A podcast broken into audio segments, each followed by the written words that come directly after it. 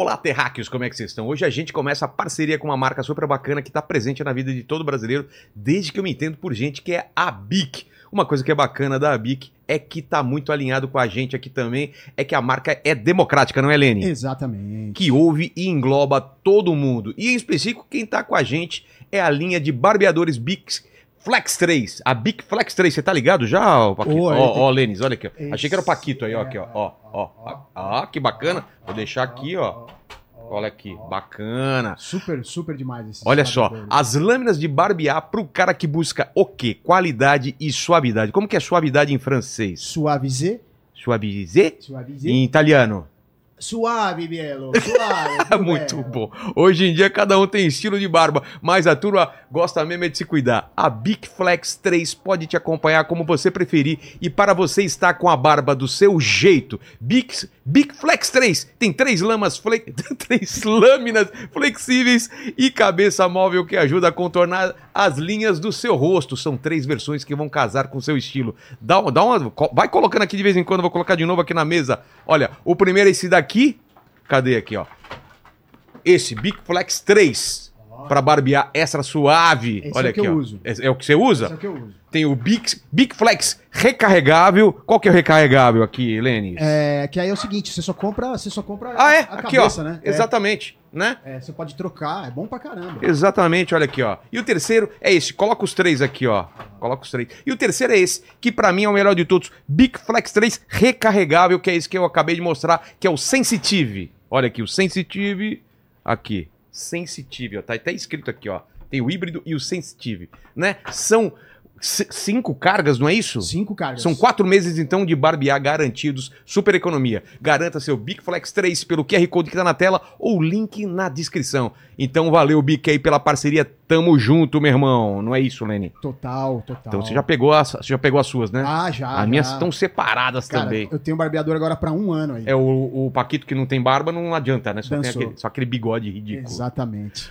Então, Terráqueos, também estou muito contente com essa parceira nossa que é, trouxe essa campanha aqui para Inteligência Limitada, que eu acho que é sensacional. Fico muito feliz em falar dessas questões aqui no podcast. Você tá ligado, Lene, já? Sim, sim, novembro azul, né? Exatamente, estamos no mês de novembro e eu acho importante falarmos sobre o Novembro Azul, como o Lene falou. Novembro Azul é uma campanha de conscientização aos homens a respeito de doenças masculinas, com ênfase na prevenção precoce do câncer de próstata. Da mesma forma que existe o Outubro Rosa, existe o Novembro Azul. E quem nos convocou para falar desse assunto foi a marca Foi a, a Tena. a Tena, né? A Tena é a marca, ela é líder mundial em produtos para incontinência urina- urinária, não é isso, Lênis? exatamente. Tá aqui, né? Isso. Olha aqui, coloca na geral pro coloca- pessoal ver. lá. É isso aí, rapaziada. A Tena nos chamou para falar disso porque uma das poten- potenciais sequelas do câncer de próstata é uma incontinência urinária, que é um assunto com muitos tabus. Muitas vezes a gente tem vergonha de falar sobre isso. Mas, galera, vamos trazer esse assunto para mesa sim. A incontinência urinária é bem comum, mas não é normal. E não afeta somente idosos, viu, gente? Eu não sei se os caras mandaram uma indireta para mim, né? Eu não sei. Só porque eu tô. Acabei de fazer 53, Não, cara. mas eu acho que foi. Eu, eu acho que foi pra mim também. Você fez 48? É, 48. Somos idosos. Exato. Mas idosos é, em plena forma, cara. Opa! Né? então vocês que estão, vocês verão que durante esse mês teremos algumas mensagens da Tena para vocês sobre o Novembro Azul. Então conheça a linha de produtos Tenamen, porque são específicas para anatomia masculina, confortáveis, discretas e seguras. E o mais legal é que Tena possui um programa de amostra grátis. É só acessar o QR Code, o link na descrição e aproveitar, não é, É Lênin? isso aí, corre lá porque não perca essa oportunidade. Exatamente. E para fechar, temos a semana do Underwear da Insider, nossa marca preferida aqui de roupas, não é, Lênin? Parceiro, parceirosa nossa, né? Parceirosa, muito bom. Todo mundo sabe que as cuecas são as minhas peças preferidas da Insider. Vocês viram essa semana que eu fiquei só de cueca aqui no programa. E se você ainda não experimentou, você não atingiu o potencial máximo do conforto que tá dando molinho pra vocês esse mês. A cueca da Insider, elas não enrolam essas cuecas, não esgarçam e não desgastam nas lavagens, mantendo sempre o produto incrível. Incrível em francês. Incrível. Incrível em italiano. Ma incri- é, é mio incrível. Em japonês. Muito bom. E o melhor que com o cupom Inteligência BF você consegue acumular descontos incríveis no site, podendo chegar até 40% de desconto. O nosso cupom, então, tá no link na descrição. QR Code na, tela, também. Você vai colocando aí, aí. durante o programa. É isso, gente? Fechou. Ajuda nós. Clica no nosso link, porque aí você vai com esse. Esse negócio que, pô, lá no site tem pouco, às vezes tem pouco ou nenhum desconto. Aqui você pega o Inteligência BF com esse link na descrição e vai até 40%. Inteligência BF já é ativado automaticamente. Valeu? Fechou. Então solta a vinheta e vamos por programa que hoje tem, hein? Hoje tem.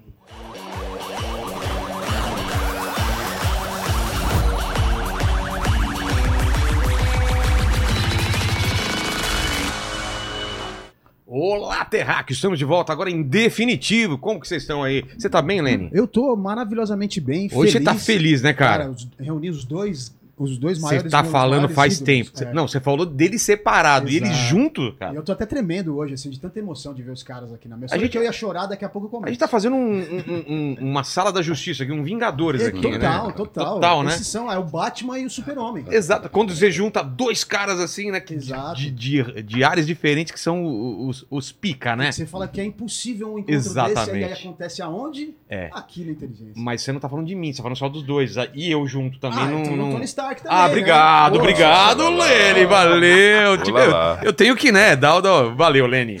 Eu sei que É foi, for- foi forçado, mas Somebody valeu. love, Somebody- somebody diz o Armando volta. Ô, Lenny, como vai ser a participação do pessoal nessa live maravilhosa? Ó, é o seguinte, você manda pra cá o seu superchat com a sua pergunta ou com o seu comentário, tá bom? Lembrando que a gente lê até uns seis, umas mas seis, você vai mandar pergunta sua também, né? Ô, tem uma Ah, na manga aqui já é mesmo? preparada que Boa. eu estudei a semana inteira pra fazer. É mesmo? Tô, tô aqui, ó. E aí eu vou pedir pra você se inscrever, se inscrever no canal, se tornar membro, dar like no vídeo e ativar o sininho pra receber as notificações aí de quando as lives começam. Beleza, agradecer demais a presença de vocês aqui, cara. Que felicidade, cara. A gente a gente estuda, a gente trabalha pra isso mesmo, né? Pra encontrar o- os ídolos da gente e trocar ideia assim, cara. E eu fico muito feliz. Feliz que vocês tenham vindo aqui, cara. Fiquem à vontade, tá? Pô, que barato. Obrigado. Obrigado. Obrigado pelo convite. Mas vocês assim, tem o lado bom e o lado ruim. O lado bom é que vocês ganham presente, né? Também aqui. Olha que Pique, olha aqui, ó. Ah, que legal. Spider aqui. Posso abrir? E pode. É, presente tem que abrir. É. Só que depois vai ter o meu presente também. Não sei se vocês trouxeram o meu presente inútil pra deixar no cenário também, que eu sou um cara Caraca, pidão. Que legal. Olha. Ah, eu já tenho um kitzinho aqui pra fazer a barra. É. Tá vendo? Porra, valeu. E a, a Fabi, você pega lá.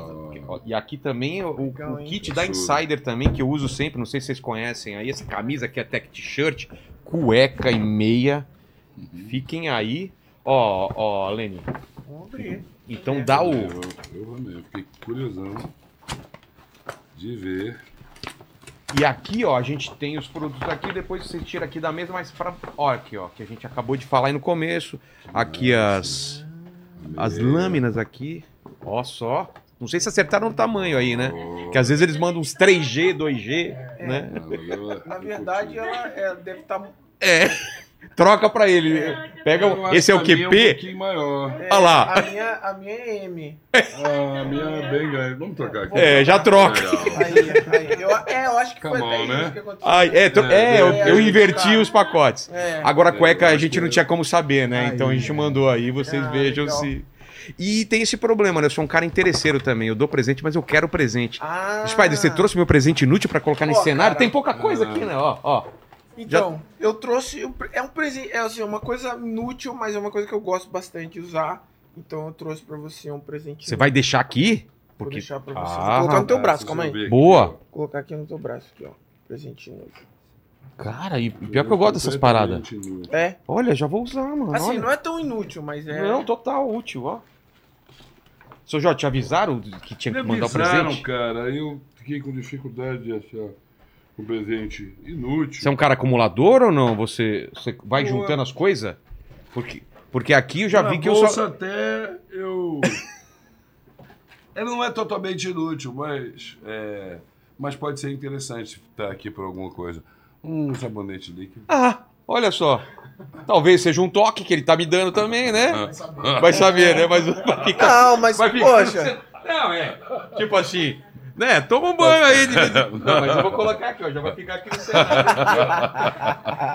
Sempre Muito bom. Muito olharei pra ele e lembrarei Ele de é o seu melhor, Jorge, né? cara. Ele tem as sacadas incríveis. Mas a gente tava conversando. O Não, melhor aqui, do aqui eu já ganhei de tudo, gente. Tem até. Vocês sabem o que é isso? Ah, vamos ver. Já me trouxeram, cara. Fazem ideia do que é? Pelo amor de Deus. Não precisa falar aqui, que a gente, senão Coisa não louca, dá gente. problema. Mas você viu, os caras. tá- E falaram que não tá usado, né? A pessoa que trouxe falou que- Zero Bom, quilômetro. que bom, né? Que bom. Menos mal. Mas a gente tava conversando antes de começar o papo aqui, da idade da gente. A gente é meio contemporâneo, né? Eu sou de 70, Também. seu Jorge de 70, só que junho. eu Sou ju- junho. Junho, eu sou de novembro e você eu sou de 75. 75. E a gente, é, é, tipo, brincadeira na rua, a mesma coisa? Futebol, carrinho de Ah. rolemã, pipa. Essa geração foi isso. É, né? Nossa Bolinha de gude? Foi... Como foi chamar a bolinha de gude? antes? Bola de gude. Ah, é? Não era? É. Fubeca? Não. Bola de gude. E pipa. Pipa era. Em Curitiba é... tem raia, né? Era raia. Trabulim também. Ah, é? Sim. Eu não, eu não peguei nada, eu não brinquei nada disso. Vi É? tudo. Não, eu trabalhei muito cedo, fui muito pequeno. Quantos anos? Trabalhei, Dez. Com 10 anos. É, eu morava do lado de uma, de uma serralheria. Tá. E aí eu ficava ali olhando a serralheria e não fazia nada. Eu, assim, o dono da serralheria me botou pra fazer ornato, ornato de portão, essas O coisas. que, que é ornato? É fazer É aquelas, aquelas curvas que tem nos portões Sei, de sei. ferro. Tipo aqueles rococós, É, assim. aí a gente cortava as barras de ferro, as tiras de ferro, ia para o torno e fazia esses ornatos. Todos aqueles desenhos de portões que existiam na época, eu fazia aquilo. E aí eu dava aquilo pronto pro soldador e soldava na- no portão, Na na, estrutura. medida na estrutura. Aí esse cara, ele desistiu da serralheria e deu o, ponto pro filho dele que transformou numa borracharia. E lá também fiquei como borracheiro. Meus irmãos também foram trabalhar e a gente não... A gente não fez turma. A nossa turma era a turma das oficinas onde a gente trabalhou Exato. que eram as pessoas mais velhas e tal. E a gente era animado com, essas co- com essa coisa do, do, do trabalho, que dá- já ganhava uma grana, É. e ajudava em casa, esse dinheiro. Então, e, e acomodava isso com a ideia da minha mãe. Minha mãe não gostava da ideia da pipa, da, da bola de gude, que sempre tinha briga. É Sempre sério? tinha. É, sempre. sempre tinha. Sério? Se, pô, eu não, era, pipa eu lembro era que tinha por causa do cerol e tal. não, mas... por causa de você o cara cortar a É, pipa, né? saía briga. cortar a pipa, o cara tomar. Sério? Era pipa, Toda tinha muita briga. Porque você, você, você cresceu em Curitiba, certo? Curitiba. E você, seu Jorge? Eu cresci em Belfort Roxo, no Rio de Janeiro. E, e é, é é uma vida de, de, de brincar na rua, de ficar na rua há muito tempo? Porque eu ficava na rua o Ah, dia inteiro, eu, eu assim. tinha um horário pra poder ficar na rua, né? É? Meu tio militar, minha tia. Minha Colocava. família é muito Hora. rígida, então eu tinha um horário pra ficar na rua. Eu também. É. Aliás, eu não tinha muita rigidez, porque assim, o meu trabalho era do lado.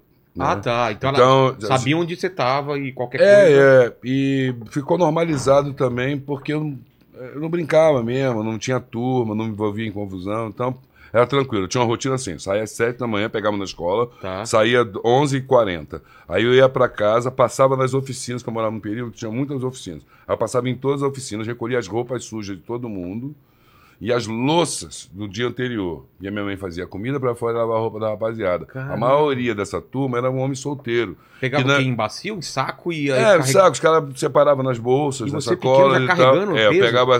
Não era peso, era Não? uma coisa, sabe, que eu fazia e voltava, Ah, fazia tá. pra minha mãe. Então pegava essa, levava roupa limpa pra esses caras, levava comida no almoço deles, trazia a roupa suja, levava a roupa limpa, e depois eu pegava, almoçava e pegava no meu trabalho. Quando era seis da tarde, eu vo- voltava pra casa, tomava banho, minha mãe trancava a gente pelo lado de fora, e ela ia pro trabalho dela.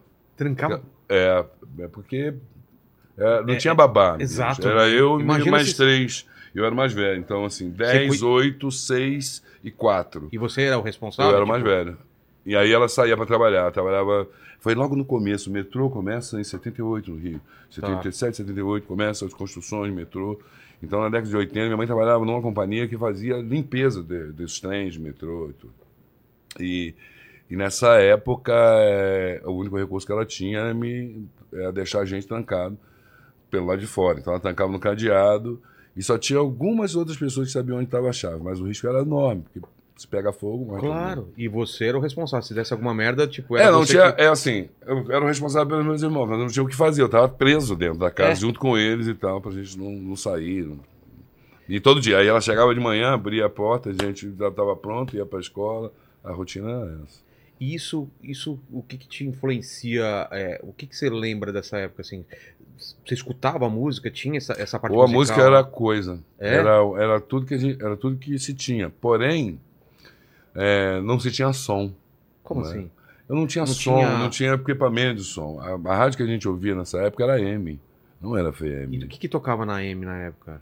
A música popular brasileira, também to... as músicas, temas de novela, músicas internacionais, mas tinha uma coisa que era muito interessante. Você ouvia Dini Vanelli cantando italiano, Ah, é? você ouvia Roberto Leal cantando em português de Portugal, você ouvia Charles Aznavour cantando em francês. Hoje você não ouve mais nenhuma Não. língua a não ser a, música, a língua inglesa. inglesa. Total. É. É, a indústria também foi transformando isso, assim, né? E, mas é, é basicamente a música que foi a coisa toda, né? Que era todo, era todo um poder de informação que a gente tinha que chegava. né? É. E, e- e, Spider, o lance da música pra você, até o pessoal que perguntou, né? Por que, que juntou os dois aqui, né? O que, que tem a ver? Tem muito a ver, porque são duas pessoas maravilhosas, mas por causa do lançamento da minissérie, né? Da série que tá na. Eu assisti pela Prime, mas é a, a Paramount. Plus É, porque, é, Paramount dentro da Prime, que você vai lá. E eu assisti ontem, tava conversando aqui com vocês, comecei e falei, vou ver um episódio pra entender qual é o clima. Cara, eu fui assistindo um atrás do outro. São cinco episódios, muito bem dirigidos. Parabéns, cara. Parabéns aí. O, o seu Jorge, cara, tá numa, num papel, né, que a gente tava falando aqui. É, ele tá num Ele papel incrível, ele, é, né? ele é o cara que, que te coloca na linha, ao mesmo tempo tem uma coisa dentro dele de, de, docili, de doce que ele não, não transpa, não, tra- não deixa transparecer e no final vai amolecendo. É muito legal, cara. A, a transformação do seu personagem é muito boa. Muito boa. Fiquei muito feliz, cara, de ver uma produção Obrigado. nacional tão boa. E aquela, aquela parte da tua infância é bem próximo mesmo do que a gente vê lá? Muito, De você Muito. apanhar da galera, do- muito, de você muito, brigar muito na próximo. rua, tomar bronca. E como que era? O que, que você lembra? Cara, Qual a lembrança tive- mais antiga de infância? Assim, é? eu tive uma infância incrível, né? Eu tive a oportunidade e a sorte e de, de alguma forma é, a minha mãe é, ter tido essa, essa sensibilidade e eu sei o quanto foi difícil para ela ter que me levar para Curitiba para eu ser adotado pelos meus tios e morar com os meus tios, né? Porque naquele momento ela só era ela e minha avó aqui em São Paulo e ela optou pro melhor para mim, né? E foi me levar para Curitiba e eu cresci, cara, num lugar incrível, numa família maravilhosa que me deu muito amor, que me deu muito carinho, assim. Eu só tenho lembranças boas, cara. Só tenho lembranças boas, assim. E as coisas que não foram tão boas serviram também como Uma mola. é, como uma base para me ajudar a moldar a minha personalidade, a moldar a minha o meu jeito de tratar com alguns alguns assuntos, algumas questões da vida, né? É isso que, que eu fico pensando, às vezes, é, vendo a série, é, é, vendo também um pouco da, da vida do seu Jorge, o que, que são essas coisas que, mesmo sendo ruins ou inesperadas, que fazem mudar a nossa vida? Da, ela tá indo para um lado e de repente ela te joga para outro lado e depois até faz sentido. Quando você olha para trás, tudo parece que faz sentido, foi encadeado para você chegar onde você tá e para onde você chegar onde tá, mas na hora que você passa é ruim, né? Tem algum momento seu, de vocês que você pode lembrar que foi, cara, esse momento foi crucial para eu me transformar no que eu sou? Eu imagino que tem as várias, mas tem alguma em especial que você lembra? Fala, cara, isso mudou minha vida. Eu poderia ir para cá e eu vim para cá. E, e, tô, e tô aqui hoje fazendo o que eu tô fazendo. Eu fui vítima, é, minha família foi vítima de uma chacina. Perdi um irmão numa chacina na comunidade onde eu morava. Mais algumas outras pessoas foram assassinadas. E isso desmontou nossas vidas e, e nos separou. Você tinha assim. quantos anos, né? Eu tinha 19 para 20. Nossa, cara. E meu irmão 16.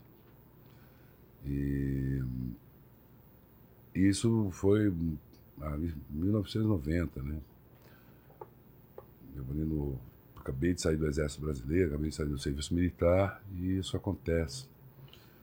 Então nos articulou todo mundo, todo mundo, cada um foi para um lugar e, e tal. E no dia do enterro dele, eu conheci um cara que é meu parceiro até hoje. E que é o Gabriel Moura, compositor, postou de um monte de coisa comigo. E eu, eu não conhecia ele, na verdade. Eu vi, assim, sentado num, num bar, que eu estava tomando uma cerveja com meu irmão, num outro. E aí ele estava sentado e conversando com o gerente e combinando de tocar lá na próxima semana, levar o equipamento dele e tal.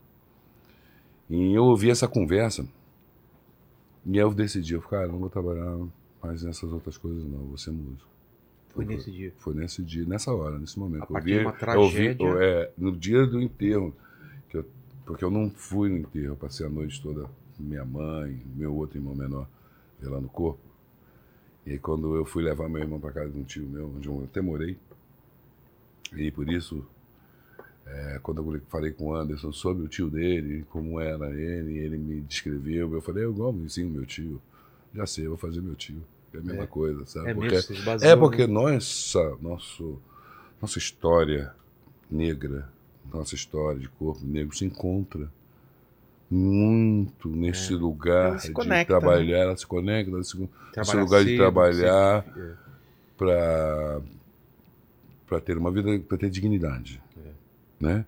Para ser visto como uma pessoa digna, para ser digno de confiança.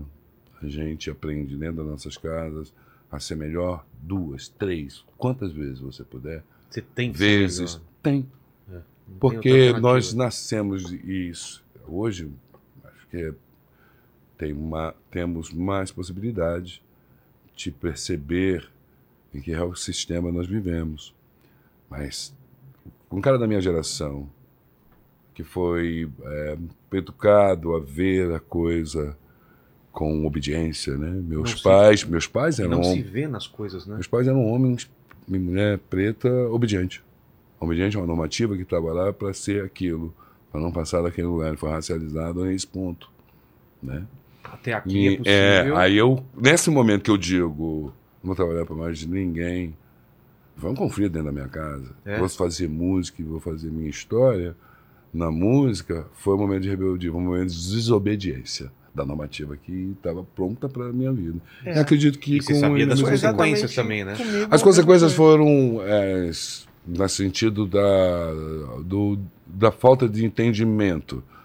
Eu estava falando com, momento. eu estava falando com minha família que se preocupava comigo, eu, aos 19 anos, não dá porque não presta.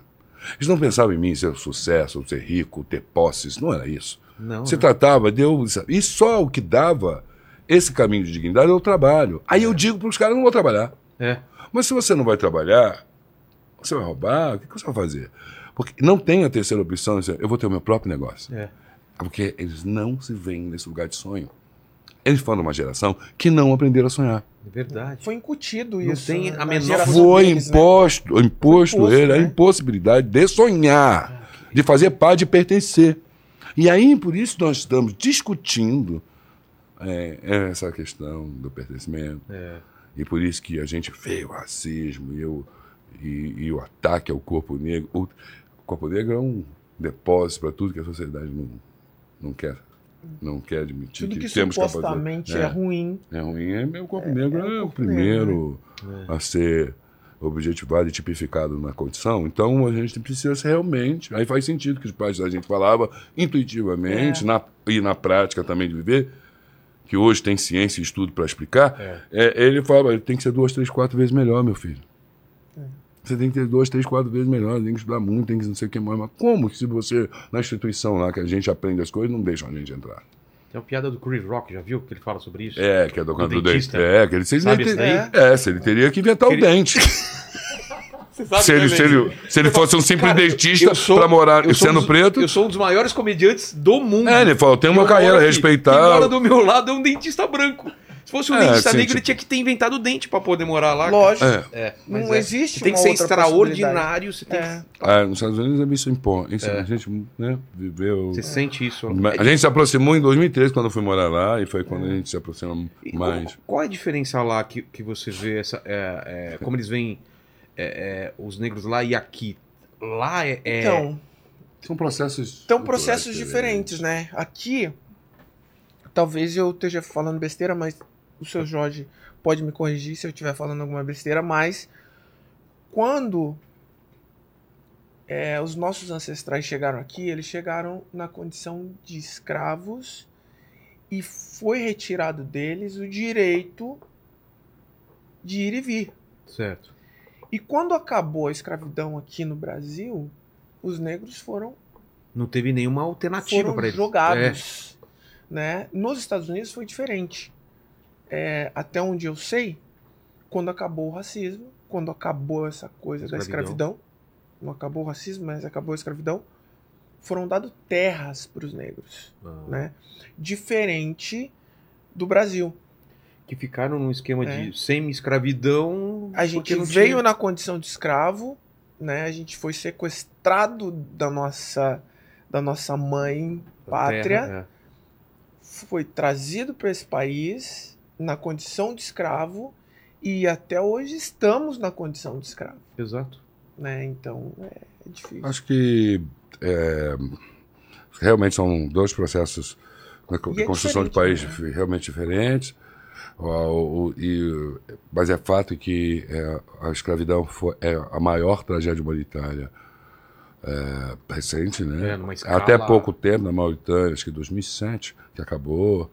É um país desse. Ah, é? que acabou é, até, pou- até pouco tempo. Isso está descrito no- na, na trilogia de Laurentino Gomes, Escravidão, é um estudo profundo, muito bom, que inclusive ele está adaptando para a juventude entender com muito mais é, ilustrações, Entendi. inclusive da época. Agora, é um fato, foram 350 anos. E, e o povo que veio aqui sabia que não voltava nunca mais para suas origens, para suas raízes. O problema é que se entende que quando se transformou isso aqui numa república, a república mesmo entendeu que o povo que vivia aqui não era apto para viver numa república. Então, se tudo começa a se dar um pouco disso. Quando a se a escravidão se acaba, aí nasce o racismo de fato. É.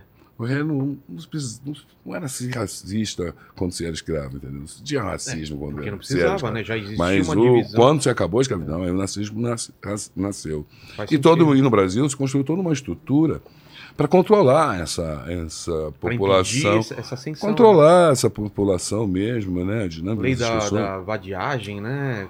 Essas são umas que a gente mais lembra, mas tiveram diversas outras, né? Tiveram diversas leis ao longo da história do processo Brasil, processo de eugenia, Impediram, né? processo de embranquecimento do Brasil também. Então, assim, tem pessoas mais estudiosas que podem falar É, melhor em termos de precisão, de data, de quando esses eventos ocorreram. É. Mas tudo isso no processo do Brasil e mais o processo mesmo de construção do Brasil, os eventos, né?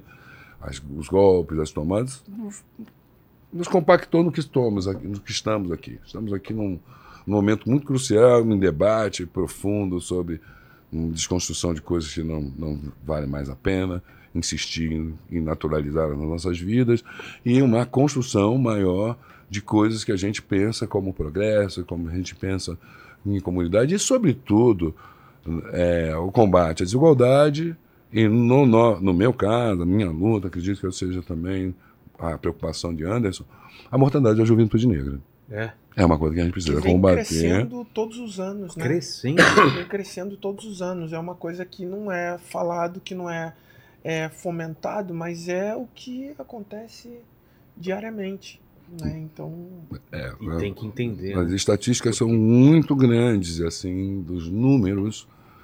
E, e assim, o poder transformador que a gente pode fazer com, com ações e políticas efetivas na área da educação, para atender essa população, juventude negra, ávida, por oportunidade, existe sim. antenada, porque seus exemplos, seus, suas referências têm comunicado nesse sentido, investido nesse sentido. Todas as coisas que a garotada está olhando, e através da música, através do comportamento, através da moda, tem também falado sobre progresso, sobre desenvolvimento, sobre, sabe, sobre luta, sobre sobreviver, sobre eh, se suplantar, ser autossuficiente, ter conhecimento, ter letramento. Tem muitos estímulos nesse caminho, mas aonde estão as portas? Aonde que está aberta? Aonde está a oportunidade?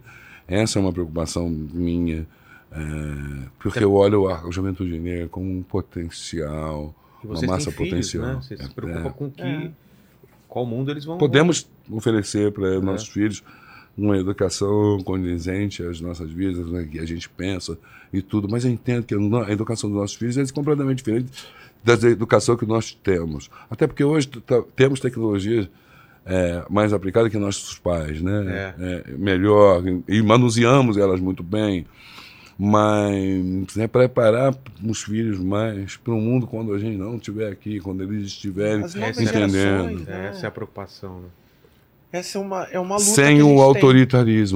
Que talvez a gente A foi gente- coberto a vida a gente- toda exatamente, sobre nós. isso, Olha, é. não falo nada, aqui quem manda sou eu, toda essa Exato. Coisa. boca, Hoje você precisa. Era a época que era, era normal. É normal. né? E a gente acredita, de repente a gente traz essas coisas com a gente e acredita que essas coisas. Tudo bem se a gente aplicar né, hoje, não se aplica Não, mais. Não se Exato. aplica, não Não funciona. se apli- não Nem funciona. funciona, nem funciona. Não cabe. Uma das coisas mais bonitas que eu vejo nessa minha relação, Anderson, hoje, depois de tudo que ele fez no esporte, a vida dele contada de, dessa maneira, o impacto que a vida dele cinematograficamente é, imp- impulsiona. Cara, tô falando, eu tô há 23 anos no cinema, tô vendo uma geração nova de atores negros com muita competência, fazendo fome, esse né? trabalho e agarrando essa oportunidade, porque sabe que esta visibilidade hum, grandíssima que a Paramount, pela envergadura que tem, pela, inteiro. pela, pela sabedoria que tem, por- por ser a indústria de, de entretenimento competente, né, nos dar essa oportunidade para ter uma narrativa nossa, um- uma história real, a partir do ponto de vista de Mamão Preta, como diz muito bem Tatiana Tiburcio, nessa companheira nessa série, em que caneta preta, uma- falando de uma vida que a vitória não é somente desse grande astro, mas da toda a sua família, que é a base familiar que esse cara teve, em que a maioria de nós que ascendemos na vida e, e que somos homens e corpos, homens e mulheres negros, corpos negros, muitas das vezes tipificado, em que ascendemos na vida, pode ter certeza, cara. 100% da gente só ascendeu porque é a base da nossa família. A gente olhava para trás e falava: não vou desapontar aqui, cara. Não é só por É. mim, né? Não, Não não, é, não não, é. não, não, não. Nunca. Não é, nunca, Nunca foi. é. E, e Nunca assim, será a também. série não é sobre sobre o Anderson, não é sobre a luta. É, então eu vi é isso. sobre essa As coisa lutas da- realmente são bem feitas e É. tal, mas você vê que não é sobre isso, né, cara? Não, é sobre essa essa essa família Eu- eu- negra, né? Se eu pudesse Que colocar. tem muitas. É, se eu pudesse colocar o que o, o seu Jorge falou e o que você está falando é verdade. O o- a série é sobre família, é sobre relações familiares. É, é- isso Tem tá um muito momento claro. que é, a tia Dite fala assim: nessa casa ninguém luta sozinho. É. Ponto. É. E depois é repetido isso. Eu acho que o seu personagem repete, né, depois. Assim. Isso é. Isso deixa claro que esse lugar de família, e sobretudo da mulher negra, né? É quando ela é. Que, é, que é só guerreira É ou destemperada. Ou é. É. só uma mulher guerreira ou só destemperada. Eu acho bonito na relação entre essas mulheres da, da, da série, elas trazem doçura, sensibilidade, né, no lugar, no, lu- é, no lugar da, da, da, da matriarca, né, ela tem uma compreensão que a mais jovem é, entende de determinada coisa que ela não entende. A mais jovem sabe que a sabedoria daquela mulher mais velha é, dá conta de coisas que ela, da insegurança de, de coisas delas, a família se suplanta É. e se e aí isso é um grande exemplo e a gente é um grande antídoto para todo e qualquer tipo de tipificação do corpo negro mais uma vez que deu sorte ou é uma exceção, né? Pelé sempre foi visto como uma exceção. É. Mas lembra, Pelé tinha um dondinho, a mãe dele, uma base familiar maravilhosa. Marav... Aliás, ele vira o que vira porque ele prometeu pro pai. É verdade. Ele vira o que virou. Com aos oito anos de idade, ele vira pro pai e fala assim: Cara, tu não chora não. Eu vou ganhar uma Copa do Mundo pro Brasil e pro senhor. E alguns anos depois, 17 anos, ele ganha, ele cai naquele choro. De, é, eu fico emocionado em pensar que esse herói sempre foi visto como um cara, sim, que representava o Brasil, mas uma exceção, porque o mundo não viu o Brasil como um país preto. É. E até hoje não vê. Você fala no mundo? ou- O mundo. É mesmo? O mundo não sabe que a gente é a maioria aqui. O mundo não sabe disso, cara. O mundo vê. o- Aí vem esse cara É. e traz a- de novo, né? Toda a nossa origem junto com ele. E aí ele entra no ringue com a gente. A gente, quantas vezes a gente parou pra ver? Fala, vamos Porra. admitir aqui. Parava o Esse Brasil, cara é. apertava lá e tal, e a gente ficava assim, vendo o antes, o abre o jogo do negócio e tal, e vendo a luta do, pô, do intermediária, É. e vendo outro coleguinha brasileiro ir lá lutar, mas esperando a luta principal, que é a luta do antes. O país parava, sabe? E tinha orgulho de ser brasileiro, de ter um cara lá que, dava, que tinha ginga. É. Que tinha uma ginga, que tinha um, ah, um swag, né? Um swag, não era só o cara que vai lá, define, pum, pum, pá. Não, o cara que tinha coerência, que o colega de trabalho dele precisa também ser preservado também. Sabe? O cara que tinha coerência e humildade, chegar lá, sim, realmente é incontestável, eu sou melhor, mas. Pô, tem respeito, cara, eu te respeito, peraí. Isso Sabe? tem, tem, tem a ver um Hum. pouco com o Muhammad Ali, que, você, que tinha essa Cara, coisa. eu- Lembra eu tenho- do- da, da brincadeira? Foi chamado assim no MMA. É, né? tem, Foi- tem a ver, tem a base, né, cara? Tem, a, tem assim, tem muitas referências e é, é, é isso que o, o seu Jorge está falando, né? As referências negras, É. né? Eu acho que dentro da luta, a única referência negra que eu não tive foi Bruce Lee. O resto foi, Absorveu tudo. né? É, Muhammad Ali, Sugar Lee Ray. Leonard. O Bruce Lee é realmente É. um verdadeiro super-herói, né? cara? É. Aquilo não tinha truque, não. Aquilo fazia mesmo aquilo no É. CSD. É mesmo, Não ele- tinha truque, não. Cara. Ele mesmo fazia. É, aquilo, o cara voava mesmo. Cara. ele revolucionou a coisa toda, né? E aí, e aí, quando você tem a oportunidade de trazer dentro do teu esporte toda uma geração, toda uma história, uma carga emocional de um povo preto, é uma responsabilidade muito grande, né? E as pessoas nunca nunca me viram dessa forma, algumas, né?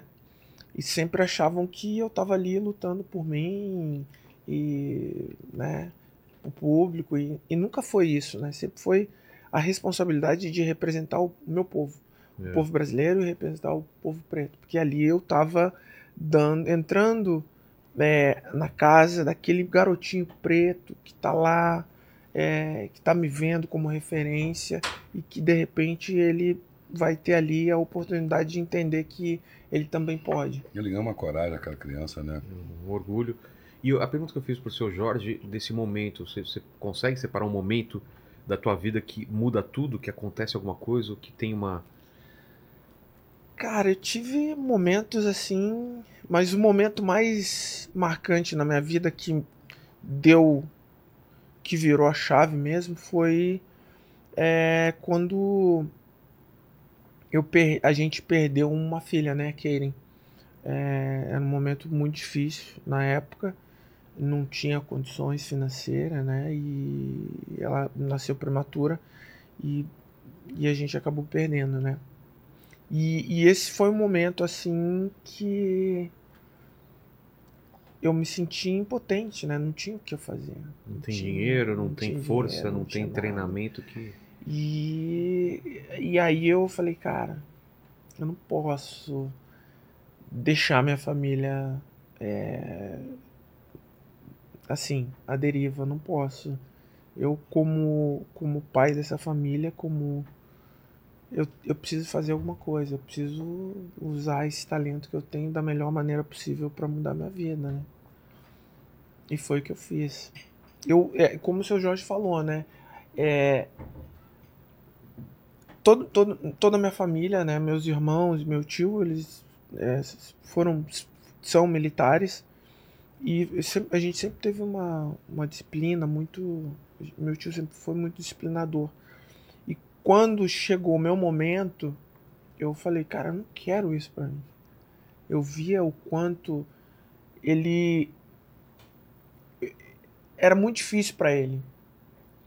É, é, ele. Ele viveu momentos muito difíceis dentro daquele ambiente que ele cresceu e que ele desenvolveu para ele. E eu comecei a pegar isso muito fácil, né? Hum. Porque era muito louco ver o meu tio como é, militar chegando em casa. Na, naquela época, né? Eu, quatro anos de idade. E eu cresci vendo muita coisa. E ele tentava nos blindar de Preservar, muita preservar, coisa. preservar. E meu irmão seguiu o caminho, meus dois irmãos seguiram e tal. Quando Te chegou passou o meu momento, A- a eu, seguir? eu tava na porta. Ah, tá. Quando chegou o meu momento, eu falei, cara, não, é isso que eu quero pra mim. Não é isso que eu quero. E foi muito difícil, porque ele ficou um tempo sem falar comigo, ficou uns dias assim sem falar comigo. Igualzinho. E, É? Cara, eu falei, cara, é isso que eu vou fazer, é isso que eu vou fazer da minha vida, é isso que eu preciso fazer, é isso que eu quero fazer. E, e foi o que eu fiz. O meu tio, ele. foi. Passou, aí eu fui pra casa dele, né? Fiquei lá um mês, meu irmão. Aí passou um mês de luto.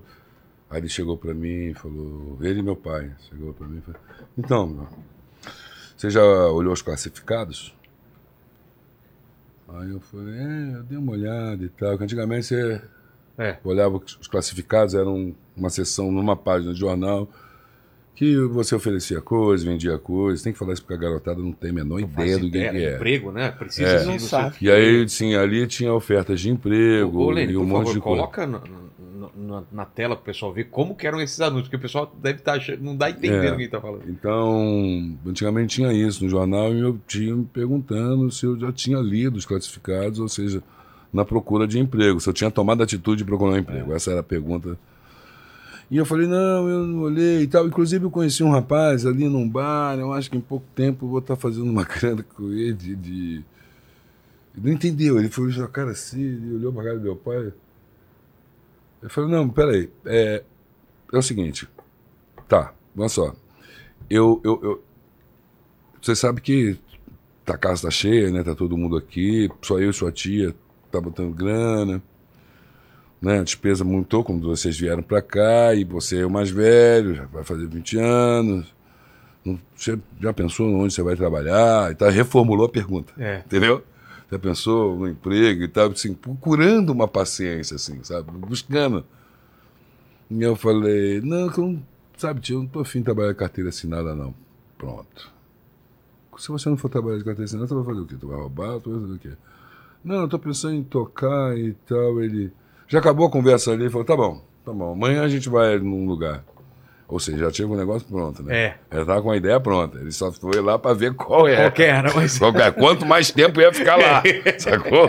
Tipo, ele tava esperando assim. Não, tô correndo atrás, acho que em 15 dias eu vou arrumar um emprego, não sei o quê. Ele tava esperando ouvir um papo mais ou menos assim. Eu viro pro cara e falo assim: não, vou trabalhar com carteira assinada, não. Porra, melhor bem, eu trabalho.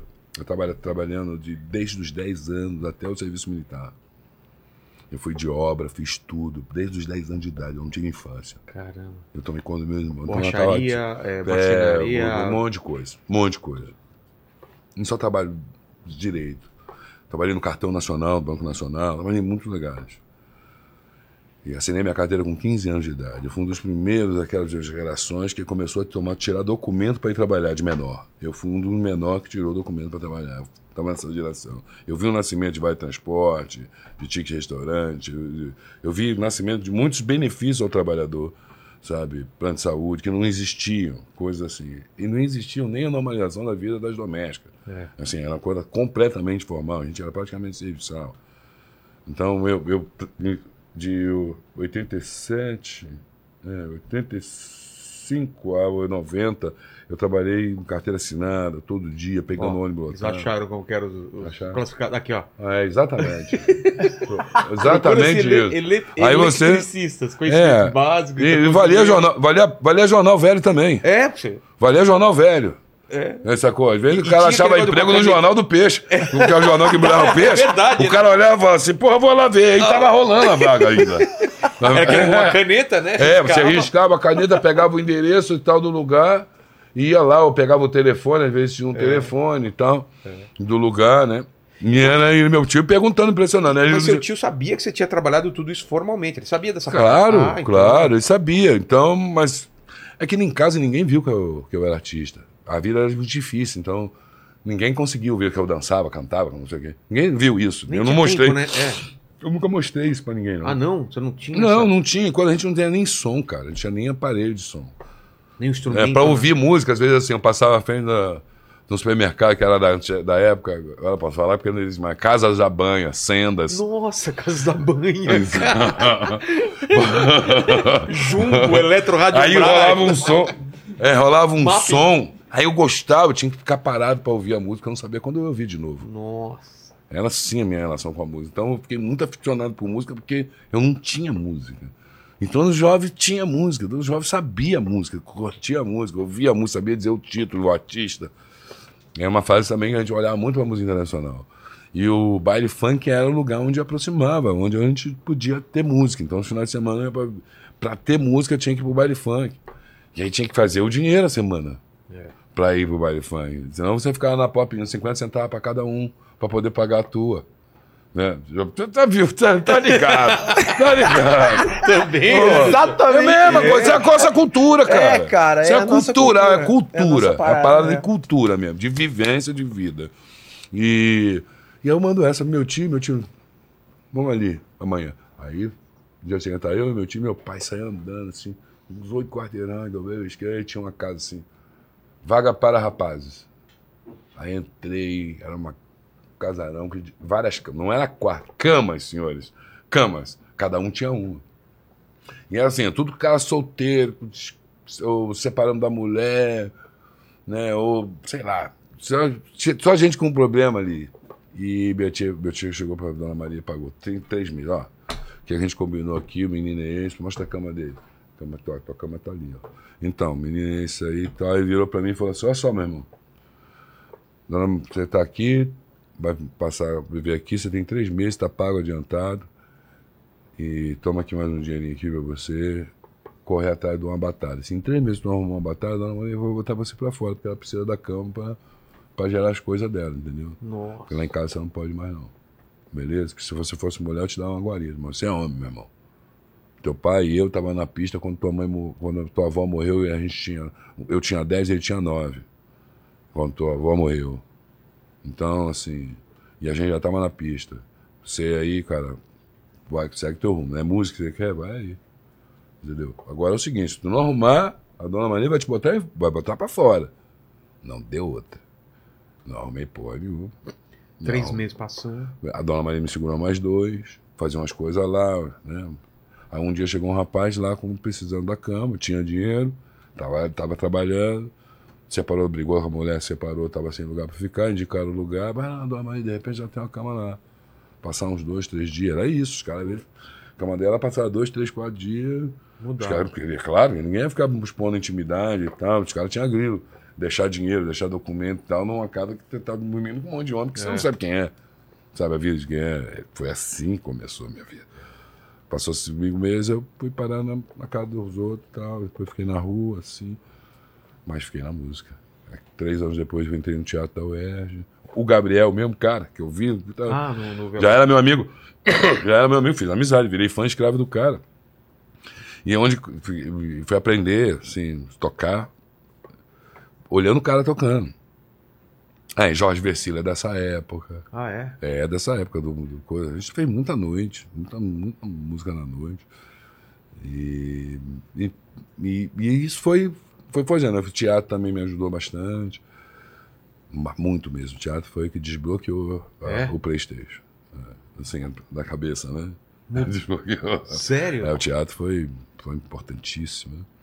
Né? Todas as pessoas, a- as orientações, o, que, o que a gente podia experimentar como, quanto criador, né? Entendi. né? Porque até então, até o teatro, eu não era criador, eu era um cara que reproduzia, tocava, intérprete, tocava as músicas, eu tocava porque gostava, eu queria fazer amigo, né? Então eu chegava com violão, né? toca mesmo, toca. Aí eu cantava, né? Pô!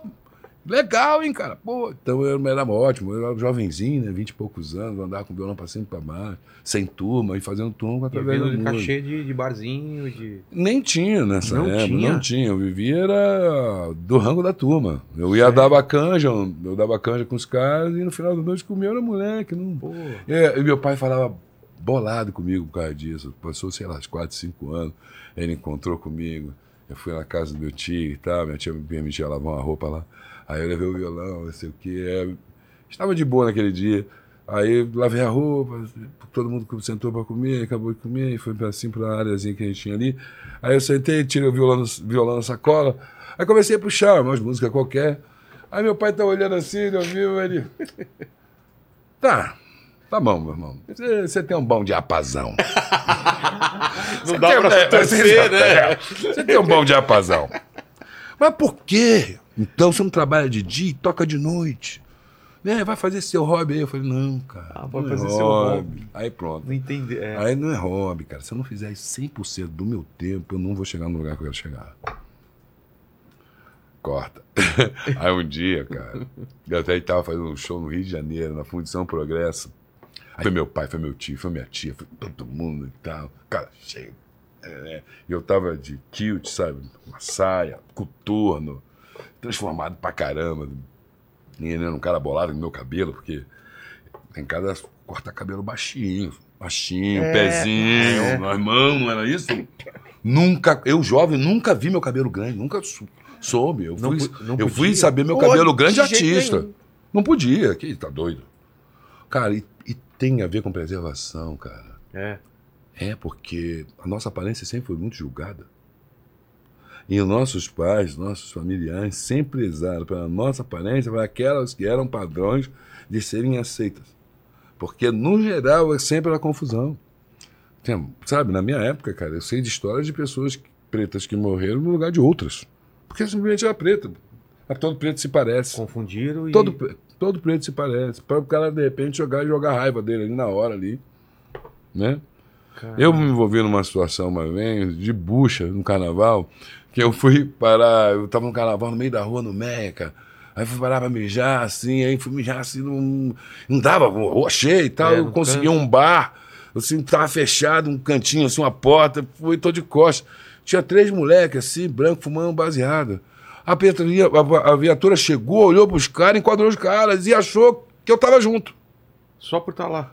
Só porque eu tava de costa, ele achou que eu tava disfarçando. Eu falei, não, cara, não, não. Aí os caras falando, não, não tá junto com a gente, não, eu nem conheço. Aí os caras jogou a gente da caçapa. Mesmo assim. É, carnaval, jogou os quatro. Tô eu e os três moleques ali dentro e tal. E a viatura dava de sair, daqui a pouco a polícia abre a, via- a porta da viatura, tava parado no mesmo lugar, aí vira pra uma senhora branca assim, falando, vê se foi esse aqui. Aí apontou pra mim. Eita. Aí ela ficou olhando, olhando e falou, não foi não. Aí foi, pá, fechou. Imagina, a senhora diz, foi. É. Eu vou pagar por um negócio que eu nem sei o que, que é. Sem fazer O que nem que foi? ideia. O que que foi? E ainda foi quando eu fui pra delegacia, chegou lá, aí tinha um polícia com o pé quebrado, com os pés pro alto, assim, com uma televisãozinha pequena, assistindo um desfile. Hum, Bolado. Eu não entendi até hoje porque que aquele cara tava lá, se ele tava machucado, entendeu? É. Não entendi. Mas ele tava, tava com o pé enfaixado pro alto, tirando serviço, tirando plantão. E eu, a delegacia vazia, e chegou aqui os quatro. Os PM chegou, jogou a gente lá, pegou as coisinhas que os meninos estavam, que era a maconha dos meninos, apresentou lá a polícia, ele levantou com um saco pra fazer não sei o quê, tipo, olhar pra cara. Por que você trouxe isso, bicho? Que vocês trouxeram esses caras? E os meninos se levaram. E aí o- gerou pra mim e falou: Você entrou aqui por causa de quê, cara? Mas você tava onde? Fazendo o quê? Não, ele não tô com a gente mesmo, não. E você entrou de bucha? É, então tu vai ficar aí, senta ali. Às seis horas da manhã. Só sacanagem. meu violão perdi. Aí conto mais uma vez. Grande Gabriel, Gabriel Boa. Na porta da casa da o Gabriel passa assim de carro, assim. Ele falou, cara, meu-" aí me levou pra casa dele. Aí foi a primeira vez que eu desfilei na, na avenida, foi na Unidos da Tijuca. O Paulo Moura, o tio dele, grande saxofonista, ia desfilar com ele, e aí desistiu. Sobrou uma fantasia, eu fui desfilar. Foi assim, um dia na cadeia, um dia no- na, na Sapucaí brilhando. Uma viagem. uma viagem. A vida do preto, a vida é uma viagem. Perdi, cara. Porque eu tinha deixado numa mesa, assim, eu era um andarilho, eu andava com o meu violão. Aí deixei na mesa, peraí, que eu deixei na mesa, ia voltar, volto, volto, né? já volto.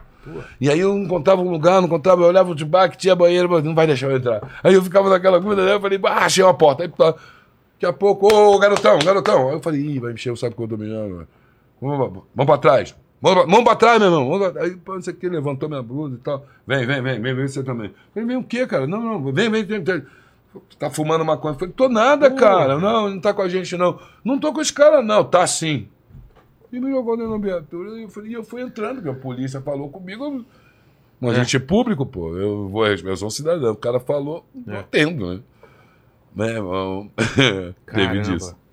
E Anderson, dessa, dessa, dessa tua infância aí que a gente vê lá na- no seriado, da galera te enchendo o saco, daquele começo de você trabalhar lá pra, pra- no, no- no- Era, era o que? Era. era... Ah, eu trabalhei em várias coisas também. É, mas um, numa, numa- qual, qual foi o seu primeiro trabalho? Meu primeiro trabalho foi. Não foi na academia, então, né? Foi não, antes. não, não. Meu primeiro trabalho, eu eu trabalhava na, eu, eu assim, eu comecei a trabalhar junto com meu tio, é, que ele tinha quando ele se aposentou, aí pra, pra ele não me deixar de bobeira, ele e ele tinha umas, umas casas é, que ele alugava e ele tinha as madeiras, né? Então ele construía as casas. Ah, é? Então ele me levava junto pra mim não ficar de bobeira na rua. Não deixava eu ficar dando mole na rua, não. E aí eu, eu ficava, tinha que ir trabalhar com ele, tinha que ir ajudar ele. E aí, às vezes que. Quando eu, eu comecei a, a ter essa coisa do trabalho mesmo, aí eu comecei a, a entregar pan- panfleto, né? Comecei a entregar panfleto. Na rua, assim, já na ia, rua, né? ia ganhar uma graninha. É. Vendo ouro. É. Fiz isso é daí. É. entregava, entregava panfleto. Aí eu trabalhei em duas redes, não vou falar aqui, os- Tá. né? Mas eu trabalhei em duas redes de lanchonete. Durante muitos anos foi onde. é, eu trabalhei de, de mecânico de kart também. Ah, é? É, Você entende mecânica, né? é, de kart eu entendo. Entende Maneiro. mesmo? Aham. E o lance da academia? Foi lá que. que... Que, Assim, a academia foi muito louco, porque eu era muito. Eu era terrível, cara, quando eu era criança. Assim, eu era terrível, era terrível, terrível. Eu tinha muita energia, né? É. E aí minha tia. eu- não- minha tia decidiu me colocar num projeto da escola que tinha capoeira, porque ela achava que capoeira era dança. Ela não tinha noção que capoeira era luta, né? Por conta de- dessa coisa nossa, né? Da capoeira, Brasil, tal, negro e tal, nossa ancestralidade. E aí eu comecei. Foi onde eu comecei a dar os primeiros passos na luta, né? Foi, foi na capoeira. E aí eu estudava num colégio que era perto da academia do, do Messi Kang. E tinha que fazer uma grana, daí eu fazia panfletagem ali e tal. E aí eu saía do colégio, aí fazia panfletagem, parava sempre na frente da academia. Falei, cara, eu acho que eu quero treinar esse negócio aí. aí comecei a limpar a academia e aí foi, cara. Mas, mas você, imagina, você imaginava um dia viver disso, lutando? Não, era uma, não, possi- na- era uma possibilidade? Na minha época não, eu não tinha. Era tudo muito novo, né? É. Eu não tinha dinheiro assim quando eu comecei. Na época que eu comecei. As coisas começaram a acontecer assim. é, Cara, é o destino, né? Era pra acontecer. Mas não tinha grana, não tinha. E aí tem essa, essa coisa do, do. Não, cara, pô, como é que todo mundo aqui é polícia, por que, que você não. Você tem que fazer a mesma coisa. E eu falei, não, eu não quero, não quero fazer isso, pô. Então, mas você falava o quê? Eu vou ser tal. Porque ele, ele colocou na cabeça que você é músico. E, e você? Você Cara, eu era "Vou ser muito polícia, novo. mas eu você tinha. é o quê? Engraçado, né? É. É, eu era muito novo. não tinha então, nem o que falar. Não, meu, meu negócio é tal. Não tinha. Cara, uma- eu não quero. Eu não quero. eu, só, eu só sei o que eu não quero. Eu não é, sei o que pô, eu quero. não ainda. quero ficar xarope que nem você, entendeu? Eu não queria ficar xarope que nem meus, meus irmãos, cara. Não queria ficar xarope que nem meu tio. Não, não um xarope assim maluco, mas, cara, era assim, era Você uma via, vida né? muito, muito, pô, na época cara. era muito difícil, porque, assim, depois eu tive algumas conversas com meu tio, depois de mais velho e tal, eu tive umas conversas com ele e ele falou, pô, ainda bem que você conseguiu encontrar seu caminho né, nessa tua nessa tua lida aí, né? Falava É. lida. Porque eu, eu vivi momentos muito difíceis aos quais eu não podia. Eu não podia mudar. Né? Algumas situações que, que nem essa que o seu Jorge viveu. Que ele estava junto e teve que, que, que, que ser injusto com um moleque negro que ele via os filhos dele, cara. É. E por ele não ser é, é, a maioria naquele momento da abordagem, ele tinha que ficar calado, cara. Né? Não tem outra ser alternativa. né? negro e não Cara, tinha não pode fazer. falar nada. Toma, você É. toma- Você começa apanha. falando, o cara já começa, você fala assim, o senhor é o. Entendeu? O senhor é. Não, é- cala a boca. difícil. é- a gente é, sofre um negócio. No exército, quando eu fui me apresentar, e sei lá, eu- acho que o, o cara que estava fazendo a entrevista, ele estava cansado. Aí ele virou para mim e falou assim: E é você? Você quer servir ou quer sobrar? Aí eu respondi: Tanto faz. Aí foi a primeira vez que eu provoquei o cara. É. Os cara porque essa é uma pergunta para um garoto que não quer servir. Ele fica com dificuldade de responder. E às vezes ele é pego, ele é jogado assim para responder: Sim, quero servir. Porque ele fica com medo, cara. É. Pergunta para ele: Você quer servir ou quer sobrar? Ele já está perguntando isso para um garoto de 17 para 18 anos. Tá? Começar. Só que ele estava falando agora desse cara de 17, 18 anos, que desde os 10 estava sustentando a mãe. Então ele não estava falando com qualquer um. Não estava falando com um garoto qualquer. Entendeu? Estava falando com um cara já que assim, estava na chefia da família dele. Aí ele vira bebê e falei para mim, tanto faz. E ele, por que tanto faz? Pelo seguinte, se eu não servir, eu vou arrumar um emprego. E aí a polícia vai parar de me o saco. Porque eu estou desempregado por conta do quartel. E eu moro numa área periculosa. Me sou um homem preto, sou preto, os caras são, me perseguem. Então, assim, eu não vi a hora de estar fazendo essa entrevista. Se eu, se eu sobrar, se agora se eu sobrar, se eu servir, pra vai ser bom também, porque eu tenho uma carteira de militar e eles param também de me encher o saco e minha mãe fica feliz. Aí, Então, vai tanto faz. servir. É. Ele falou, tanto vai servir. Eu falei, beleza. Tá bom, então. Mas virei corneteiro. É? Fui corneteiro QM0010, corneteiro terceira classe. Tirei muito serviço armado, mas também tirei muito serviço telefonista por causa dessa especialização. É mesmo? Foi meu primeiro real contato com música. Eu fui da companhia do DCA e depois tirei o curso no Sampaio. Passei três meses lá estudando lá, Sargento José, Pô, então acabou. Soldado Leira, que foram uns caras camaradas comigo lá. E passei. Depois, quando chegou perto da primeira. Chegou a primeira baixa, aí eu ia sair na segunda. Aí os caras de serviço apertou, voltei a tirar serviço armado. Aí foi tétrico. Foi tétrico, porque, pô, as escalas eram muito ruins. Às vezes era 24 por um suspiro, a gente brincava isso. Já um serviço 24, não, suspirado já outro serviço. e. E essa época meu tio ficou muito feliz. Aí o que aconteceu? Ah, é? né? eu, ele. é, eu fui soldado, o meu irmão Charles foi cabo, e o meu irmão Rogério foi sargento e paraquedista. Então, quando meu irmão foi, virou paraquedista, eu estava na música. Então, eu era a pior pessoa. E o meu irmão, o né? cara. Paraquedista, né? Meu irmão, o cara. O cara, o Rogério, né? Meu tio, né? Mas um dia, a mesma coisa aconteceu e tal. Eu tive três filhas, em tem relações diferentes, e uma das minhas filhas morava em Copacabana. E as outras moravam aqui em São Paulo comigo. Aí eu resolvi ir no Rio de Janeiro visitar minha filha, as meninas. E resolvi ficar no Copacabana Palace. Falei, vou ficar no Copacabana, porque minha filha mora em Copacabana e tal. E aí, um quarto bacanérrimo e tal. Falei, vou jogar as neguanas na piscina só pra ver a confusão que dá. Aí- Foi maravilhoso, cara. Cheguei lá, Copacabana Paz, povo lá, tudo cuidando, tá com minhas filhas com maior queque, dando maior carinho pra mim, chicabom toda hora, né, o cara. A menina se divertindo. Aí eu falei, pô, tá, o clima tá tão bom, vou chamar a família. Chamei meu tio, meu tio e tal, por lá. E aí, eu, quando meu tio chegou na porta do Copacabana, ele ficou assim, meu tio foi da PM, né? Militar, polícia militar, e ele trabalhou na rua durante muito tempo. E ele foi de uma aura, é, de uma época áurea ali do, do, do, do Rio, né? Santos 50. E, e Copacabana aparecendo um negócio, a gente tirou muito serviço lá, mas nunca entrou nem pra fazer xixi. Nunca entrou com a Bagamana Palace. Você estava entrando pela primeira vez. Pra almoçar comigo. Primeira vez. É, ele, meu tio, meu Você tio. vê que doideira? pai né? E tal. Entrando no lugar, todo distintozinho, aquela roupinha. Você sabe como é que é? Os coroas militares são embaçados, eles têm que fazer a barba, eles têm que não sei o quê, eles têm que. Os coroa preto muito orgulhoso, né? Muito prosa de si mesmo. Então eles chegam tudo no brindão, é uma coisa fofa. Sentou todo mundo, aquela comida fancy pra caramba, do Cobagabá, uma delícia.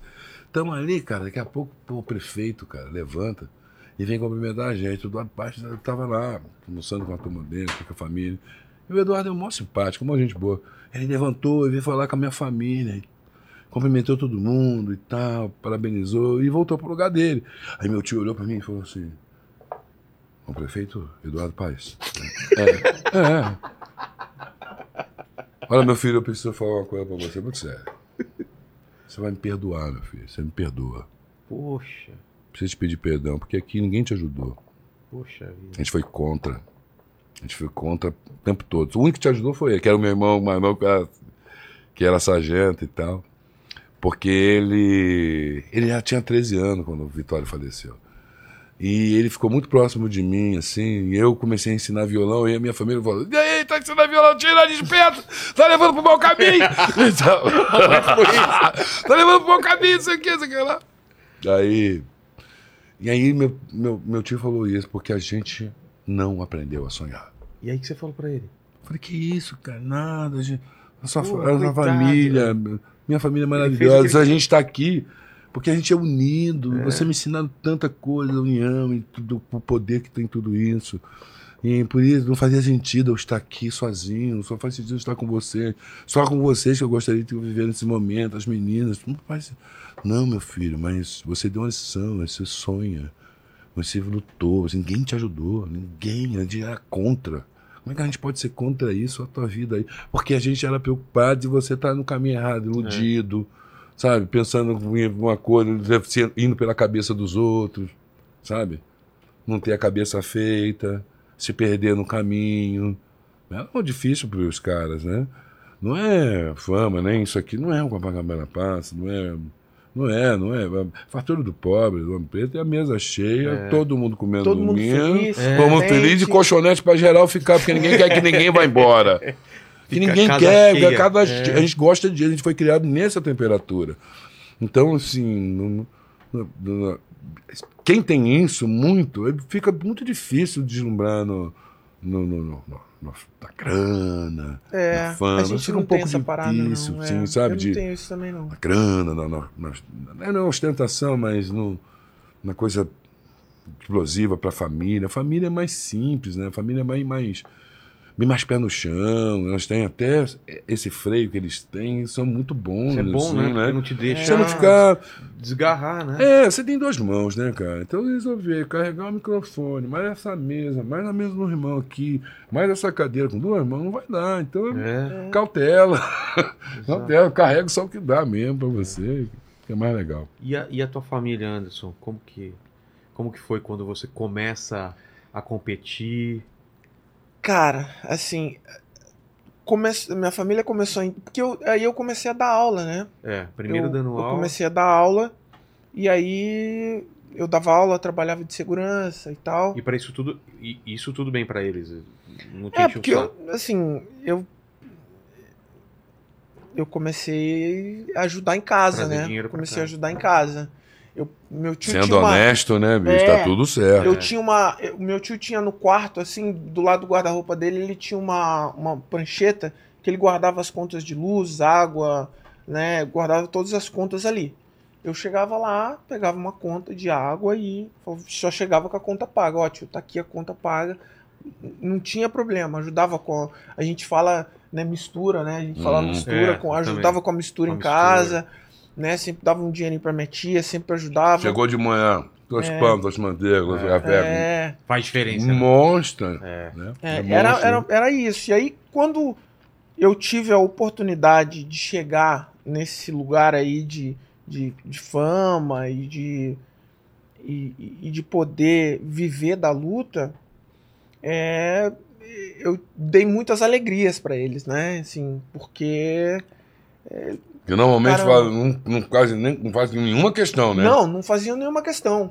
Nenhuma. Tem Tipo, que insistir, né? É, Tá. Meu, É. eu tive que insistir com meu pai no plano É. de saúde do meu pai demais. tá? Mas é, cara. Porque senão de- a gente tinha Meu- ido meu de uma pai maneira. também, eu velhinho, tive não que queria plano de insistir. saúde, eu tive que insistir agora É, também, eles né? não eles não queriam. querem. Eu, eu, eu, falava- eu teve uma, uma situação bem legal com a minha tia e meu tio. Eu levei eles num- numa pousada. Falei, ó, vou levar vocês num lugar bem legal. Aí levei eles numa pousada pra eles ficarem lá uma semana, né? Aí minha tia, mas meu filho, isso aqui é muito caro. A gente podia ter comprado uma misturinha lá em casa, ter ficado lá em casa. Olha Mas só, por que não isso? se permite, Eu né? falei, Bom, não, é, olha só. Eu quero que vocês se divirtam. Descansa um pouco de casa. E foi muito louco, porque aí até meu irmão mais velho falou, pô, mas você vai deixar eles lá sozinhos? Falei, cara, eles estão bem cuidados. É. Deixa, deixa eles lá. Eu acho que vai ser legal pra eles. E foi muito legal, né? Porque meu tio, nossa, poxa, que lugar bacana, meu filho. Que lugar legal. Poxa, mas E pode ter certeza que eles ficaram os dois falando de você o tempo todo. é, E da é, família o tempo todo. E da coisa o tempo todo ali naquele fez. cara, assim, Essa é parte Essa é bonita. uma maior satisfação, né? É, eu, eu acredito que eu dei devolver, muito orgulho pra eles, assim. Dei muito, dei muito trabalho. Dei muito. Nossa, É mesmo, foram cara. muito. É porque assim, Noites em claro. eu era terrível. Meus irmãos, policiais militares. Meu tio, policial militar. Todo disciplinador. E eu, e eu era muito. na minha eu era rueiro, cara. É. Eu, eu dava meu jeito de dar o Escapar. pinote, dar o ninja. Eu sempre dava o ninja. E sempre arrumava encrenca. Mas por que, que você arranjava, arranjava Porque, encrenca? cara, magrelo, corpo de mosquito magre- do Zaire. Ah, é? Magrelão, magrelão? Voz de taquara rachada. Os caras não acreditavam, né, cara? E aí todo era sempre tinha um problema, sempre tinha um problema. E a maioria das brigas que eu entrava, eu entrava por causa dos meus amigos. Pra defender? É, sempre meus amigos arrumavam problema. E aí sempre, e aí toda hora, né? Toda hora. De novo você, cara? Porra. Eu de novo. E você entende hoje por que, que você era assim? Era, era, era Cara, energia, um era pouco- vontade? Era energia e um pouco era um pouco aquela coisa de, pô, não vou levar desaforo pra casa. Ah, tá. Não vou levar não tem essa, não vou levar desaforo pra casa. E eu tinha, eu sempre fui muito assim, se você é meu amigo, eu, sou- eu vou morrer contigo. Tamo junto até. Então, meus amigos de infância, meus dois parceiros, amigos de infância, e eu tive muitos outros também. A gente era muito era, a gente era parceiro mesmo. Então, só que a gente tinha um sempre que era um encrenqueiro. Que era que sabia que podia que contar também, né? arrumava, ele arrumava problema o tempo todo. Pô, Eu falava, cara, eu não posso deixar esse cara sozinho aqui, ele vai fazer merda. E aí, às vezes, que eu, que eu falava, cara, eu não posso fazer merda, porque se eu fizer merda, eu vou me dar mal em casa. E aí, toda vez, dava merda, cara.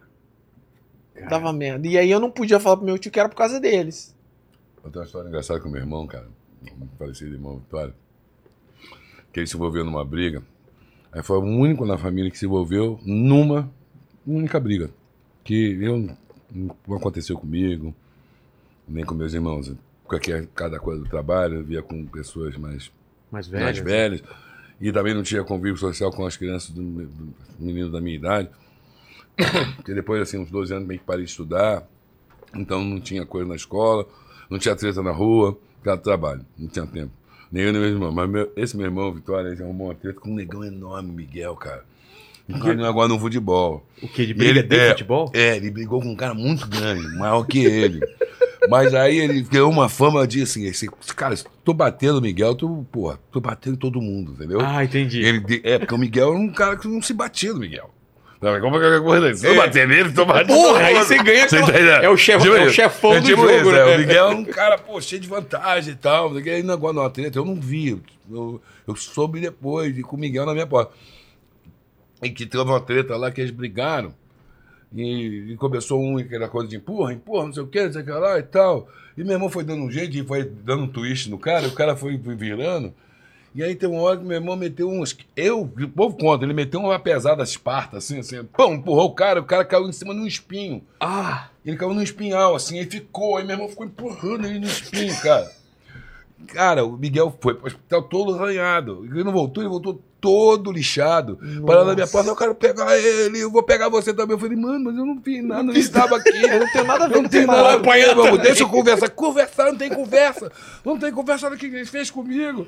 E tal. Pô, passou uns dias eu tava escutando. Pô, Vitória é mal, Vitória, pô, Vitória é Cara, mal. vai Vitória pegar. É mal, pegou o Miguel. Porque na outra rua, que não viu a parada. É, vai que- que- aumentando, o né? negócio vai ficando grande, cara. Meu irmão Vai, vai vai aumentando. Aí ele ganhou, que ele tava com essa folha de brava, ele passava com um bicão na É, rua, cara. não dava. Com o bicão, eu falei, meu Deus do céu, esse cara vai arrumar problema pra mim. Mas não, foi só esse evento mesmo, assim, É. nunca tive. Mas eu fiz um pouquinho de judô no começo. Eu morava perto de uma companhia chamada Baia. A Baia do Brasil, em Belfort Roxo, a sede grande. Tinha um clube deles.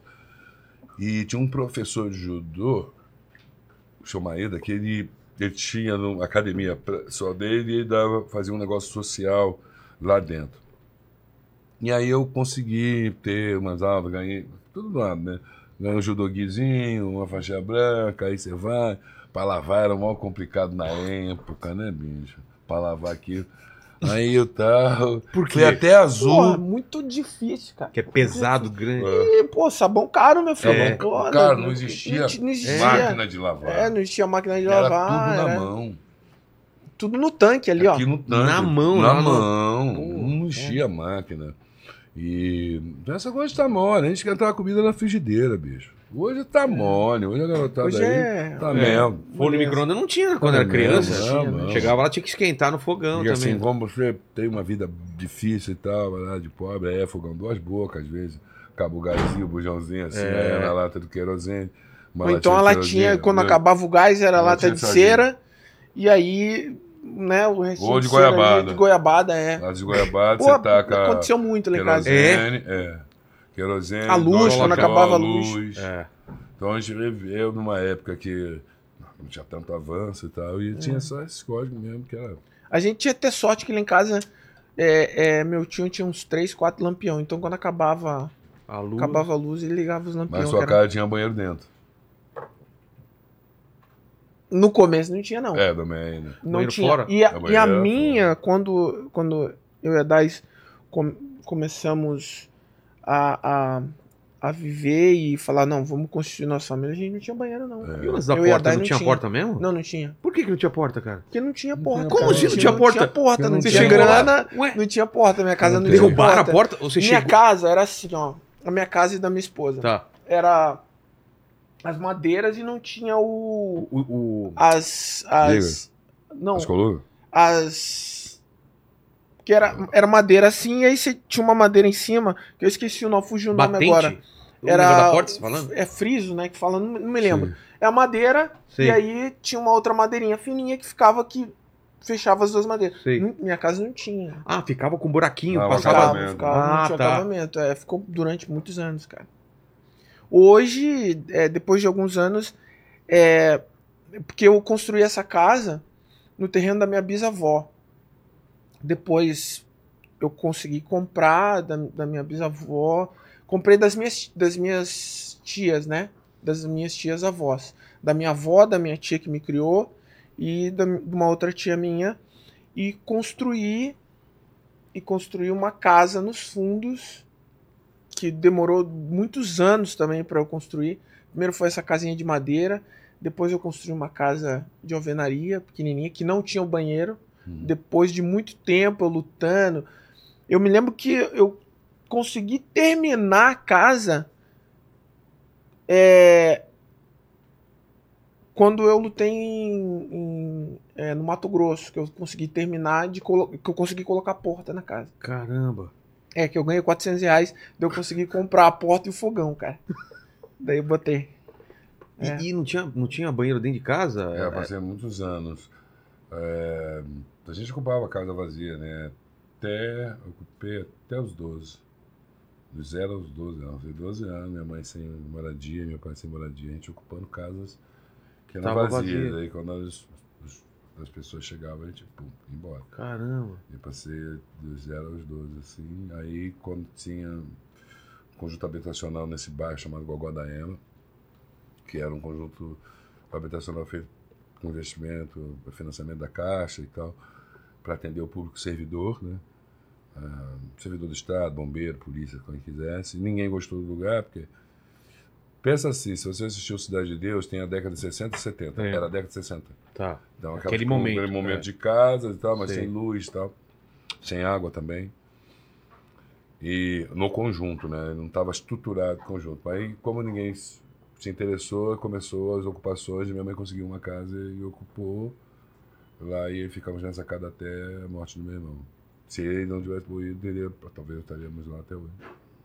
Entendi. Então, foi essa Caramba. esse evento, essa tragédia também mudou radicalmente a minha vida nesse sentido, porque saiu to- todo, todos de lá. E, é- e, cara, lá tem uma história que eu, minha mãe e esse meu irmão mais novo, que hoje era advogado e tal, a gente furou um poço. Foi o primeiro poço que eu furei na No vida. quintal? Aí eu olhei assim e falei, tem água aqui. Por quê? Eu tava cansado de pegar água na casa dos outros. De balde mesmo, aquele esquema de. É, de balde, latão de 20, Pô. a gente pegava água todo dia pra tudo. E, e então uma das coisas que eu mais me arrependo foi todas as vezes que minha mãe pediu pra eu recolher a roupa da corda, pegar água, me lavar a louça eu não fiz. Me arrependo muito disso, sabe? É uma coisa que eu. É, porque ela chegava muito cansada. Mas eu era um garoto estimulado, passava o dia inteiro sem estímulo. Não tinha nada pra fazer naquele lugar. E eu ficava o dia inteiro em casa, e nada em casa. E aí na rua, assim, de repente, eu pum, topava com a polícia, a polícia vinha intimidando, porque eu estava desempregado. Aí eu comecei a capinar quintal. Aí, pô, capinando quintal, com as ferramentas embrulhadas assim naquelas cordas, aqueles, aquelas cordas de, de, de armazém. Eu andava com a madeira, pá e tal. E um dia eu olhei pro chão e falei, tem água aqui, cara. Tem, tem que ter. Não é possível. Aí furei 10 metros o dia inteiro. Quando chega assim, 5 e meia, 6 horas, que o mosquito vai pegando, vai ficando escuro aquela, aquele, né, aquele crepúsculo assim no céu. Aí vai ficando escuro, eu lá no fundo, todo sujo de lama, comecei a sentir assim dos dedos, um negócio mais mole, um sedimento e tal. Aí subi. Aí eu falei, vamos tapar aqui, tapamos. Porque eu olhei na casa do vizinho e vi uma manilha.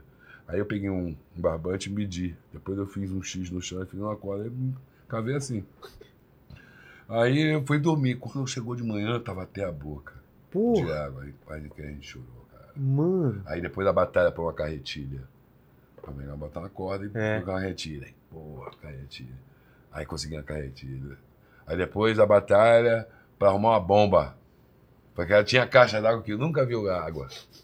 Tava base, é, base Aí a seca. gente conseguiu a bomba, encanou tudo, pô. Aí a primeira emoção de abrir a, Ah. a torneira e a água descer. E caiu, tomar o chuveiro e nunca mais tomar banho de caneca. Essas paradas.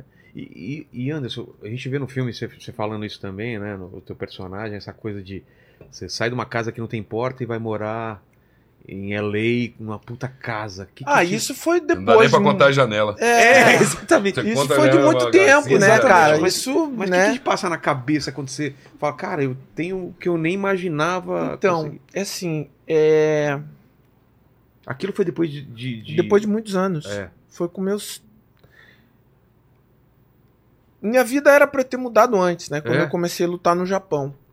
É, mas aconteceram algumas coisas O que, e que, tal. que, que aconteceu lá? Que Ah, não- é, aconteceram coisas que. É. Né, não gente, pode falar. Me lembre. É coisas Do- que. do- dos bastidores. Podiam, Não- podiam não ter ter sido melhores, né? Mas como despreparo, né? Falta de de não entender é. e muita coisa, é, fui passado para trás, enfim. Mas é, foi tudo um processo muito bom porque eu aprendi a lidar com algumas situações. A partir dali, É. você mudou tua A cabeça. minha vida começou a mudar mesmo quando eu fiz minha primeira minha primeira luta, é, quando eu fui lutar na Inglaterra. Quando eu comecei, assim, quando o Minotauro me deu a oportunidade de estar com ele. Você conheceu ele como?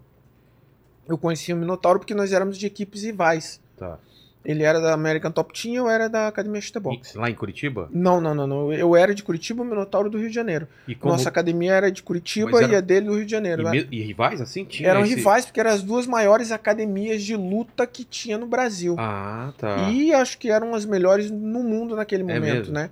Tirando a família Gracie, que era outro nível. Mas, assim, eram as duas melhores equipes de, de- do famoso é, Vale Tudo, mas que se tornou MMA nessa época. Sei. E eu fazia parte da Chutebox. Então a gente se encontrava sempre no Japão. É, a gente sempre se encontrava no Japão, as duas equipes, as duas maiores rivais ali. E aí eu sempre tive uma relação muito boa com o Minotauro e com o irmão dele. E aí quando eu saí da equipe e tal, é, através de um, de um primo do, do Minotauro, é, ele me convidou e tal, aí é, para um, pra um almoço, eu falei, pô, cara, eu tô desanimado, eu não quero mais lutar não. Sério? Não quero mais lutar. Ele falou, cara, como que você vai deixar esse treino? Não, cara, eu tenho uma graninha guardada aqui.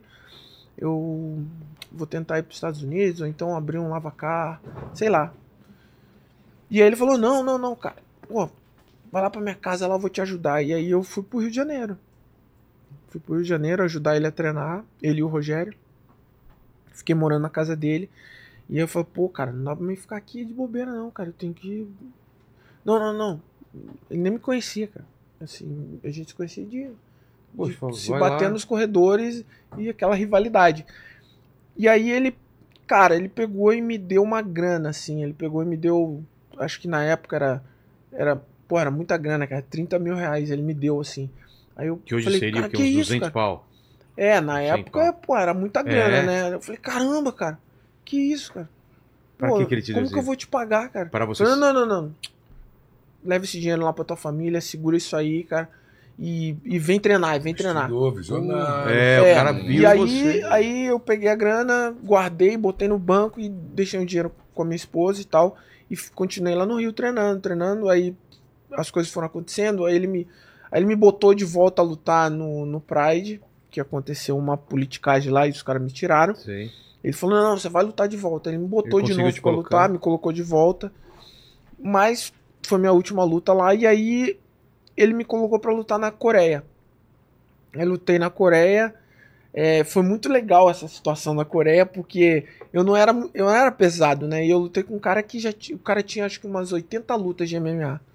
E o cara já tinha lutado no, no, no UFC, já era, né? E nessa época, eu, assim, o UFC não era tão relevante. Assim, não tinha o nome que tinha o Pride na época. E eu fui lutar na Coreia com esse cara, com o Jeremy Horn. E aí eu cheguei lá, cara, pô, o cara não bateu peso, que o cara pesava cento e poucos quilos. E você? E eu 80. Aí, eu- Nossa. aí meu tava falando, negão, chegou até aqui, bicho. Tu veio até a Coreia, meu. Bora, bicho. Aí sai na porrada com esse cara mesmo. Pilha, maluco, né? pô. É, pilha errada, velho. que Jeitão, O cara é enorme, e gigante, Aí- pesa muito Pô, mais que você, mas vai lá. Minotauro, mas foi muito legal, porque eu já treinava com os caras mais pesados que eu. E, eu, e aí, no- quando eu fui pro Rio, eu treinava com ele, que, pô, pesa ele, né? cento e Porrada, poucos mano. quilos. Não é ele mesmo? Eu treinava com o Ricardo Não, Arona, que também. foi um cara que me ajudou bastante, né? E, e os caras tudo pesado. Falei, legal, tá maluco, meu irmão?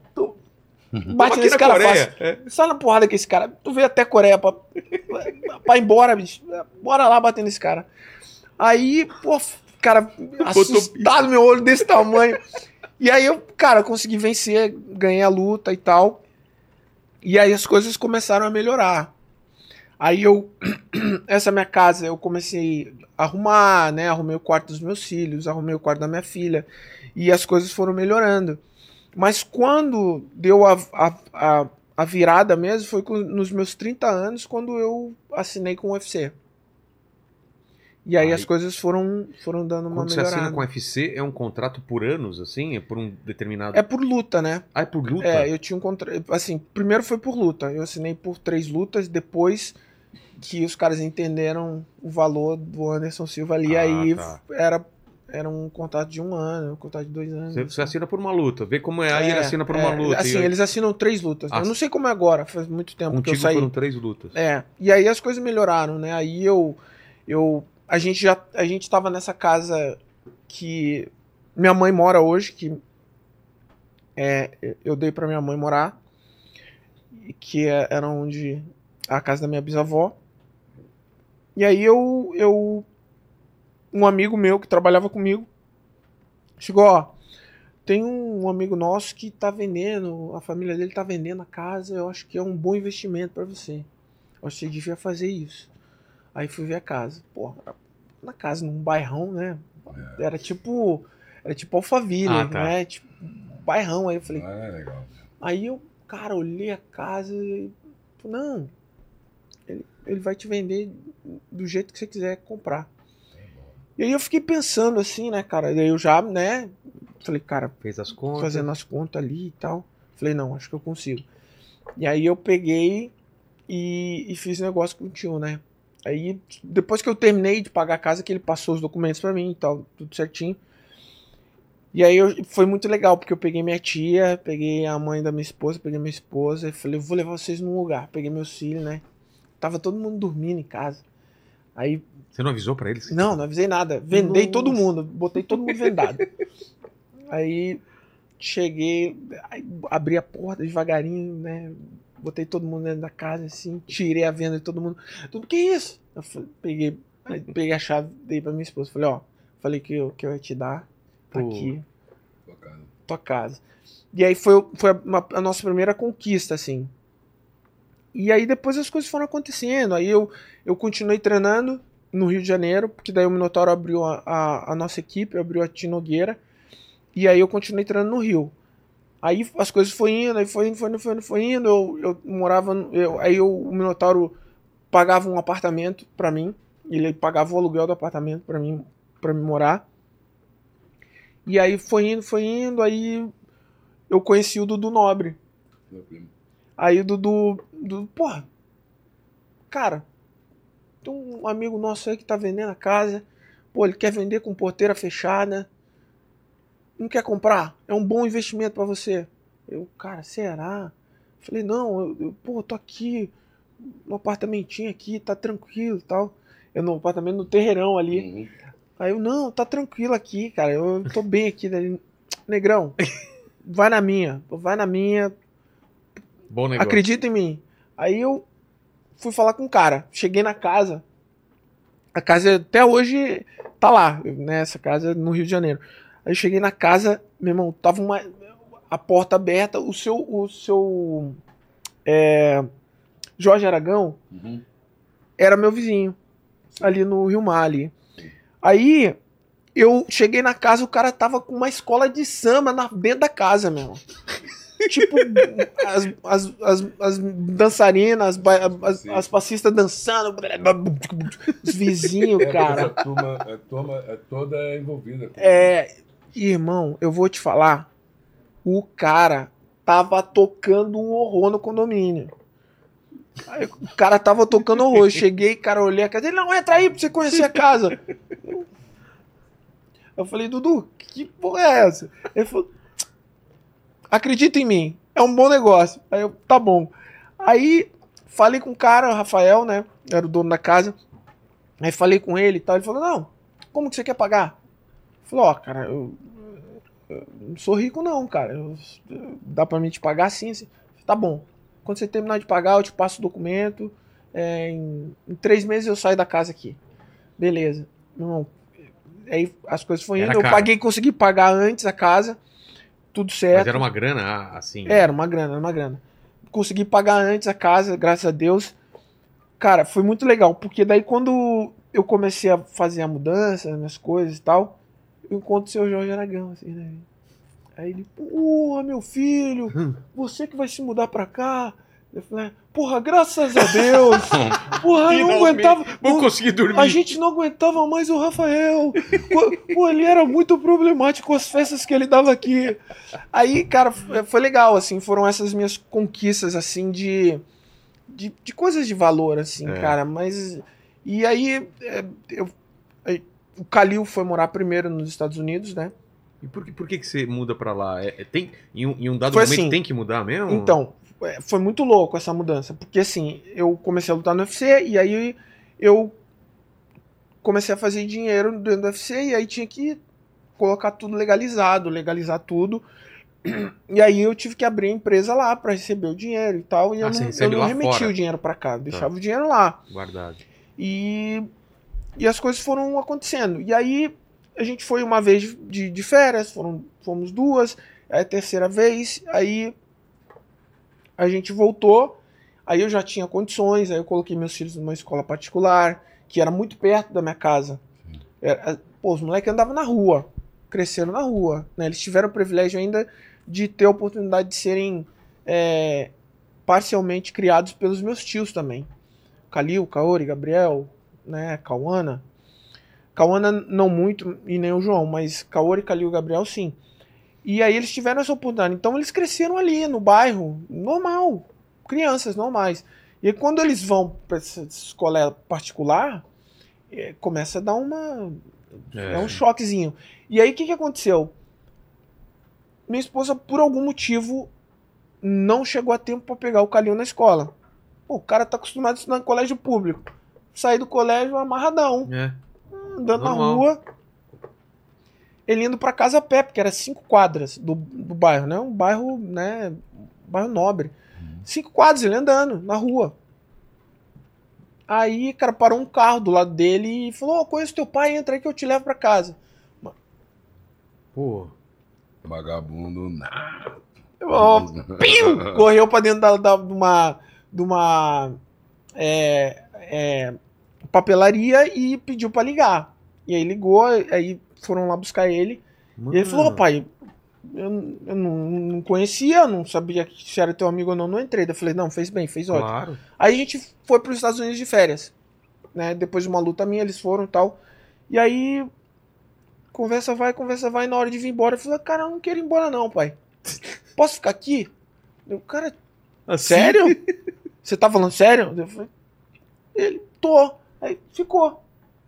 A mãe dele ficou lá, os prantos. Aí ele ficou lá morando com. Na época era o meu empresário, o Ed. Ficou morando lá. E a gente tinha, tinha. A gente alugava uma casa lá, né? E aí ele ficava na casa do Ed, ficava lá em casa e ficou morando lá sozinho. Aí começou, ficou, ficou muito. Começou a ficar essa coisa de mãe, né? Eu não tinha muito essa parada, não. Quer ir, vai, né, cara? Tem que ir mesmo. E aí a mãe nessa e tal, aí. Não, vamos embora. Aí, Tem que estar tá perto. A gente foi todo mundo foi embora. Todo... E você se adaptou fácil? Ah, eles se adaptaram muito fácil. Eu até hoje ainda não. É? Eu sou brasileiro, né, cara? Eu gosto do é. Brasil. Mas, assim, é, minha vida toda tá lá, né? Mas eu amizade tenho... lá com o pessoal eu não tenho, lá? Eu não tenho muitas amizades, é. assim. Eu não tenho. Eu tenho dois amigos, assim, lá, né? Tenho... É, porque, assim, minha vida lá é meus filhos, minha casa, é, a minha empresa, Difícil meu sair trabalho. Assim pra... É, e esses amigos, esses três amigos, assim, que eu tenho que são... que inclusive não são brasileiros que são amigos, assim, que eu, eu tenho de verdade, assim. E, cara. Mas é uma coisa, assim, muito louca, porque a gente tá sempre junto, a minha família tá sempre junto lá. Assim, a gente não. não, não tá sempre fazendo churrasco em casa, tá é. sempre escutando pagode Mas alto, os vizinhos, cara, os vizinhos odeiam. que nem a gente ou que nem eles? Não, é, é churrasco brasileiro, ah, né, tá, cara? porque aquele deles, e os vizinhos né? odeiam, os vizinhos odeiam, os vizinhos odeiam, porque é o seguinte, cara, porque a gente bota o som alto, bota a música brasileira alta, é. Pô, vizinho toda hora. e assim, é muito louco. Porque, porque... Eles, não, eles, não, são assim de fazer barulho, de, de Cara, reunir a galera. O americano não tem essa tradição. E é muito louco, porque quando é, assim, as coisas melhoraram, essa, essa casa que a gente mora lá, é, quando a gente foi construir, né? Então eu ia todo dia lá para ver como é que tava a obra, né, cara? Pô, meu tio sempre trabalhou em obra. Claro, então você quer acompanhar. Eu ia lá, ajudava, fazia as coisinhas, não. E aí. Não dá para dizer se é ou não é, mas a gente já tem essa insegurança porque a gente é negrão, né? E aí a polícia sempre me parava. Porra. Toda hora a polícia me parava. Você vai aonde? Eu falei, cara, eu tô indo na minha casa. Você mora onde? Não, eu moro em tal lugar. A polícia sempre ia me acompanhava. E isso foi acontecendo durante muitos anos, assim, aconteceu durante muitos anos, durante muito tempo, inclusive antes de eu vir para cá, umas três semanas atrás, aconteceu de novo, cara. Caramba. Eu tô, porque assim, ó, aí também tem aquela parada. Não sei se é porque o cara é policial novo, não reconheceu meu carro no bairro, ou é sacanagem.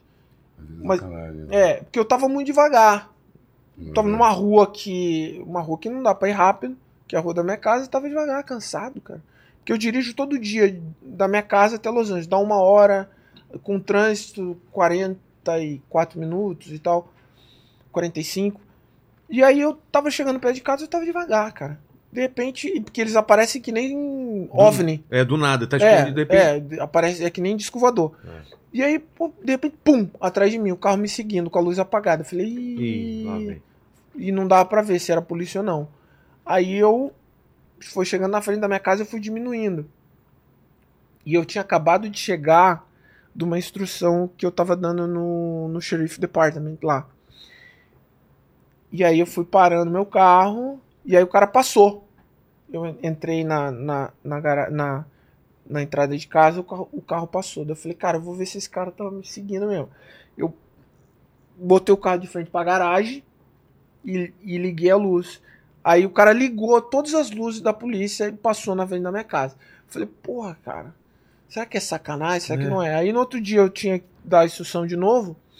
Aí eu cheguei falei com um amigo meu. Daí ele falou, pô, cara, mas é estranho isso. Vamos, vamos, vamos. E aí ele falou, não, é porque eu tá, tem uns policiais novos ali e tal.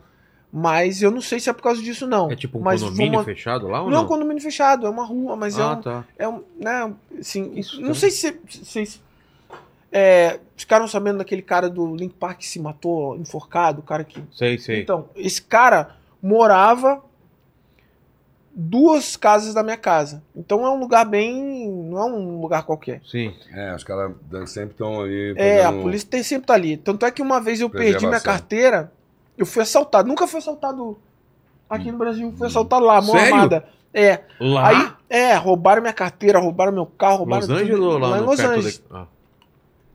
E aí, o que acontece? Quando acontece alguma coisa assim desse tipo, é, você perde documento, ou tem alguma situação meio assim que exige a polícia, a polícia para um carro na frente da tua carro, na casa, e deixa lá o carro 3, 4, 5 semanas.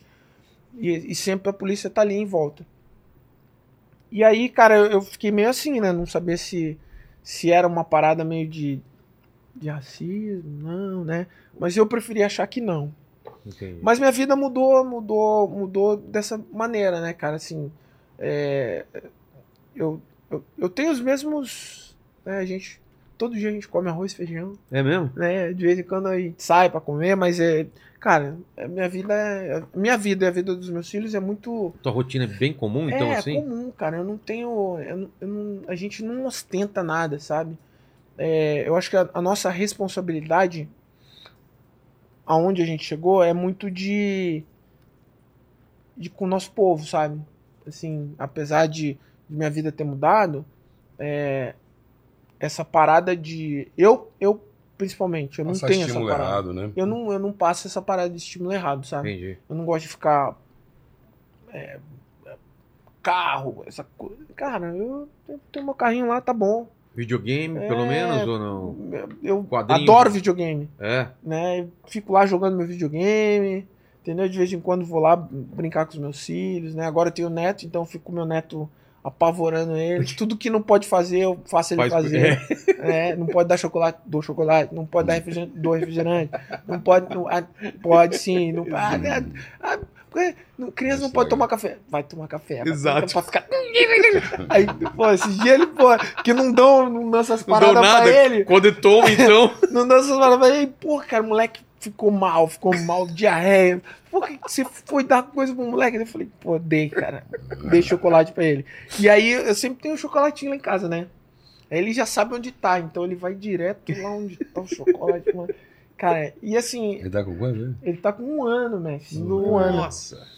E, cara, minha vida é essa, assim. É, é minha família, é os valores ali. de- Vocês ainda, vocês ainda viajam muito pra fora do país? Tem muito essa coisa de estrada, porque estrada meio que mata também, né? Aí, ó. Hotel, estrada, van, não sei o que, pega não sei o que. Eu adoro dirigir. Quando eu tô no Brasil, eu adoro dirigir. Aí eu. Mas eu, dirigir pra valer, assim, pegar é, a estrada eu, e. eu sempre. Porque quando eu, eu tava aqui ainda no, no Brasil, o que, que eu fazia? Eu ia, eu ia do Rio pra Curitiba e Curitiba Rio.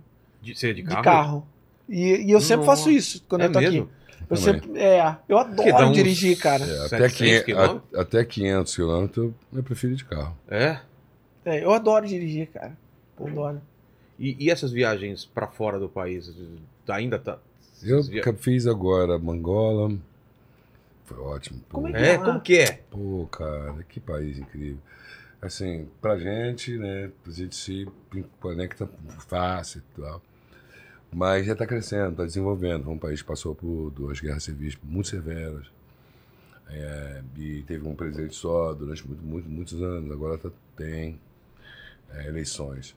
A questão africana é uma questão interessante a gente falar, porque justamente agora no continente está acontecendo uma evolução bem grande, tem uma revolução acontecendo lá, né? Sobretudo nos países é, que eles chamam de francófonos, os países é, do, da África Ocidental. Angola tem ali uma relação com a República do Congo, que é o lugar onde é mais sensível hoje.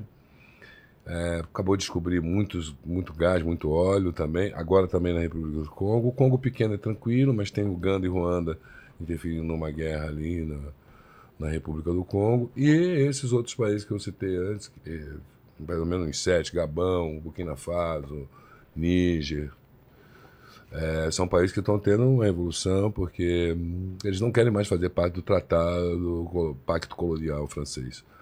É um pacto bem, bem leonino, vamos É dizer mesmo? assim. Né? Ainda tem. tem... 85% das riquezas desse país que faz parte do pacto, o pacto foi assinado, acho que, o 9, 9 de, de dezembro de 47, esse pacto. Construído em 44, não assinado em 47. Ainda tá Esse de pé? Sim, está vigorando e aí estão derrubando, o, o povo está derrubando. Tem que dar ainda parte da riqueza? pro cara? 85% tem que ser depositado no Banco Francês e 15% tem que estar à disposição, os outros 15% que sobem. Então, é, e aí tem uma guerra agora, no, no Níger, por exemplo, está fechado. Agora eu não parei de acompanhar, mas ele, até pouco tempo eles tinham interrompido a remessa de ouro, de plutônio, que é 70% da energia francesa, né? Claro. E, assim, tem esses, essa, essa esses fatos acontecendo e eu estou de olho na África, porque é um continente muito fértil. Agora, por exemplo, acharam muito cobalto também. Na, Na África na mesmo? É, em República do Congo. E aí tem uns guerras, tem umas guerras. Cobalto tem é um- uma coisa que, que é, que é valiosa é, pra caramba. É tipo terra raras, né? É mesmo? São terras raras. Só tudo que você faz ali lá, com, Angola. com celular e. Toda essa, Usa depende muito para isso, É. né? Usa esse tipo de Você teve onde lá? exagero. Luanda, né? Eu tive em Luanda e tive em Benguela. Na região de Benguela. A gente fez dois concertos. É maravilhoso, é um país maravilhoso. Tem muita coisa para acontecer. para crescer, estão muito ávidos para o crescimento também. E eu acho que essa, essa possibilidade de fazer parte de um bloco, desse banco de financiamento que é o BRICS, a África, bastante países estão de olho né, na fila para ser beneficiado com possíveis investimentos para infraestrutura. China está investindo muito. A né? China está investindo muito. A China esteve presente bastante. O Brasil teve bastante presente. Depois daquela história toda com o mensalão. E as duas empresas que eram mais presentes Ah, lá verdade. saíram da cena. Eu tive lá naquele período. E depois reconheci que tinha investimento de Macau, tinha investimento chinês. E, e aí retoma-se tudo de novo. Eu cheguei uma semana depois que o nosso presidente, o presidente do Brasil, esteve lá e fez algumas menções. Parece que vai melhorar um pouco as relações na questão dos vistos e tudo, porque os vistos são estampados no país, né? A É. gente não tem como estampar aqui. Então, às vezes, o, você espera dificuldade, então, para. duas horas, três Nossa. horas, às vezes, no aeroporto, teve- dentro do aeroporto, para. Não é que eles vão te, não te receber, mas ele tem que estampar o visto para você pegar o, o passaporte e poder andar no país. Então, e o visto é estampado lá mesmo, dentro No do aeroporto. próprio- no próprio país, né? E o ideal Então, seria sair daqui já com visto. Com visto, visto, é, coisa. Então, é uma questão de, de, de, de, de, de- consulado. acordo, consulado. É, colocar um consulado. É. coisa. Assim, eu acho que essas coisas estão, esses trâmites estão começando a melhorar na relação ao Brasil. Eu tenho. Estou em vias de me tornar um cidadão africano de fato, É mesmo? conquistando a minha cidadania cabo-verdiana. Eu desenvolvo uma ideia que eu acho que é possível, que esse trio ABC entre Angola, Brasil e Cabo Verde, nessa troca e construir uma ponte segura e forte da cultural através da música lusofônica e através afro-lusofônica, né, com os países da África que falam português, investindo muito também no, no afro no afro-pop brasi- brasileiro. E eu construí um estúdio em casa, um estúdio de TV chamado Black Service, e eu quero construir essa minha relação com, com a África através desse, do meu trabalho. Eu fiz um disco agora que devo lançar no início do ano. no, no início de- do Agora mês que 2000. vem. Não, no Não, mês que vem, ah, em dezembro, é. Chamado Baile à la Baiana. E que são músicas de amigos meus baianos, contemporâneos, e que tem uma graça. E eu me jogo um pouco dentro do ritmo, dentro do fricote, um pouco do carimbói, e trago eles para a onda funk do Tim Maia, da banda do Zé Pretinho, do, do Vitória Reis, da banda Black Rio. Tá bem interessante. Vou soltar esse negócio. E, e aí, essa ponte com a África tem me interessado muito. E é um lugar de origem, né? Um lugar de, de nossa origem. E me é sempre bom estar tá, tá próximo, tá, tá, tá E próximo musicalmente, como que ela. É fértil, né? Fértil, é fértil, é vivo. A música africana não tem uma tendência a escala menores. Já repararam? Não tem. É tudo Não tem maior. nada contido?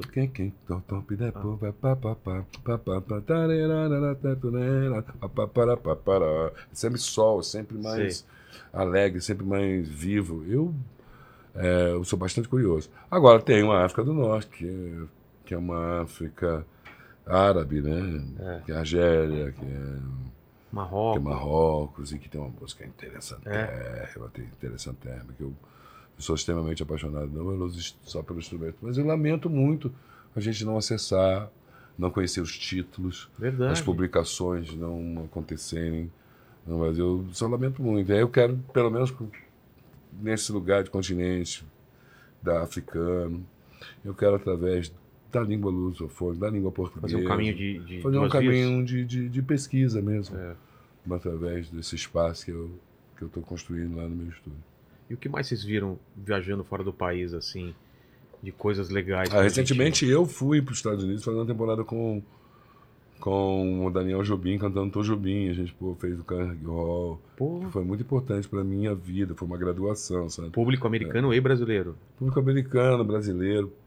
Mas, é, por que o Carnegie Hall? Porque a gente ficou comemorando 60 anos de Bossa Nova, quando o Tom Jobim sai do Brasil, sei lá, com 25 anos, em 1962, para tocar naquele lugar e levar uma batida que ninguém conhecia aquela Bossa Nova.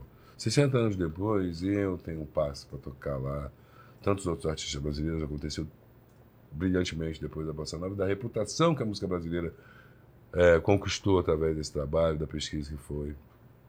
Então, reviver isso com o neto do Tom, Pô, com a Laíde Costa, que hoje tem 87 anos e, e era para estar lá e não esteve, com a mamãe da Bossa Nova, com o Menescal, que tem 85 anos, que esteve lá na primeira edição, na primeira vez que ele foi. Foi emocionante. teve lá e. É, e aí foi Imagina. 60 anos depois, 60 60 anos depois, ele sobe naquele palco e revive o repertório que ele tocou há 60 anos atrás.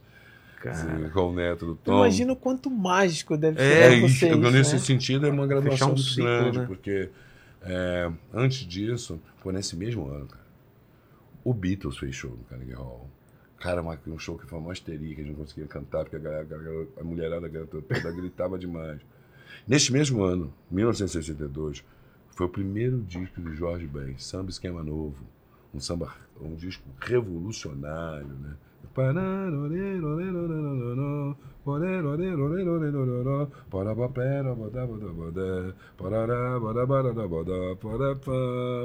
Oh, ariaio, ova, ova, ova, farapá, oh, 62, dois anos depois do golpe militar no Brasil. porra, 64. Se não tivesse tido, imagina. imagina a cultura. e- e- Imagina a ebulição, ebulição que tava rolando na cultura. E vem Acontecendo no mundo, cara. essa. É, no mundo, né? No mundo, bicho. Beatles aqui. Beatles, Bo- bicho, Beatles, Nova. Beatles é uma ruptura, É. assim. É a, é a chegada da música pro jovem no mundo. Cara, chega a ditadura É. na, na Che- época. Mano, Era a chegada da música pro jovem. é, O jovem não tinha música. Sacou? O jovem É. não tinha música. É verdade. Ou era que- criança ou um adulto. Jovem. Aí chega Beatles. É. E nessa onda, Jorge Ben. Que é uma, Chegou junto, né? É, Chegou, a- lá. chegou de junto. igual, de igual, de igual para igual. estabelecido nessa época de 50, era Elvis Presley. É. 60, Beatles, Bossa Nova. Esse cara, 20 e poucos anos. Cara, sair do Brasil em 1962, pegar um avião e ir até Nova York, desse uma coisa.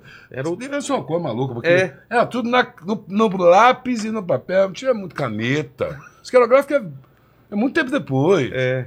Lápis de papel, fichário pra caramba. Pensa, não tinha cartão. Era, era Imagina- moeda, tudo lá na Imagina isso, irmão, é, agora eu pensando aqui. Think about.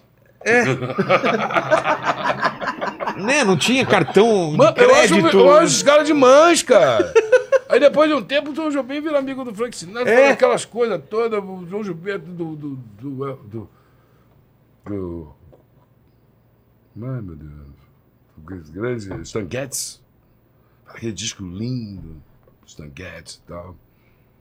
E, e, e, aí eu venho, 60 anos depois, cara, com toda a permissão Cara, né, na era digital, fazendo lembrança e repertório de 60 anos atrás. Eu fiquei muito emocionado. Para mim foi das melhores coisas que eu vivi, assim. E Nova York tá legal, Nova York tá diferente, tá, tá descompressada, tá, tá descongestionada. É, já vai um pouco. né, Você não respirar muito bem aquele lugar, espiritualmente falando. Agora tá tudo legalizado, ah, o pessoal tá tudo. É, É, né? o pessoal tá boa. soltinho. O pessoal tá soltinho em Nova York. antes era só, era só da Califórnia, agora tá. É, tá tudo soltinho, lá, tá pô, tudo agora, solto. cara, tá, tá muito solto, tá? É tipo mesmo? assim, tá tudo legal. é, pô, você, você pede pro guarda. É. Pô, seu guarda, tá tudo bem, porra, Tô. brother. Tem tá um isqueiro? tranquilo. Tem um isqueiro? Toma aqui, filho. Uma loucura aquele lugar. cara. É, Pô, mudou, tipo, Mas você... é, foi chegar lá, a idade, cara, com isso. E com. Agora, com uma coisa que também me impressionou bastante: questão humanitária, né? A gente na rua, cara.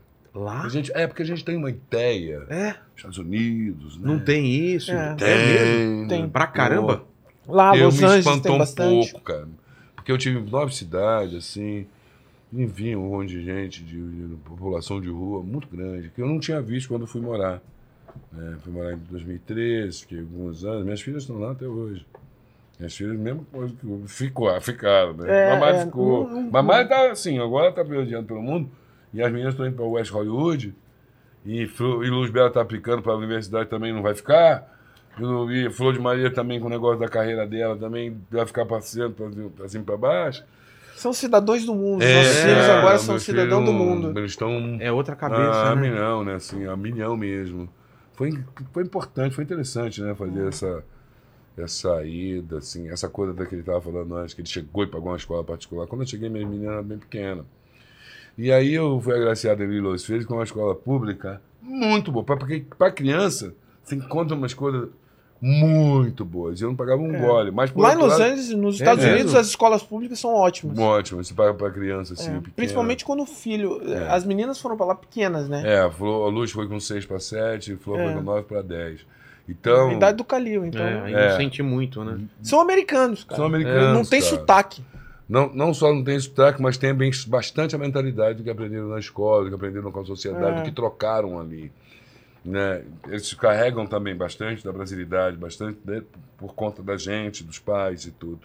Mas vivendo naquele lugar, eles têm, é, tendem muito a se orientar pelo aquilo que eles conhecem. É. Foi muito importante para mim, sabe, ver meus filhos ali. São, são os filhos É? dele também. Os meninos foram criados perto, né? São É. próximos.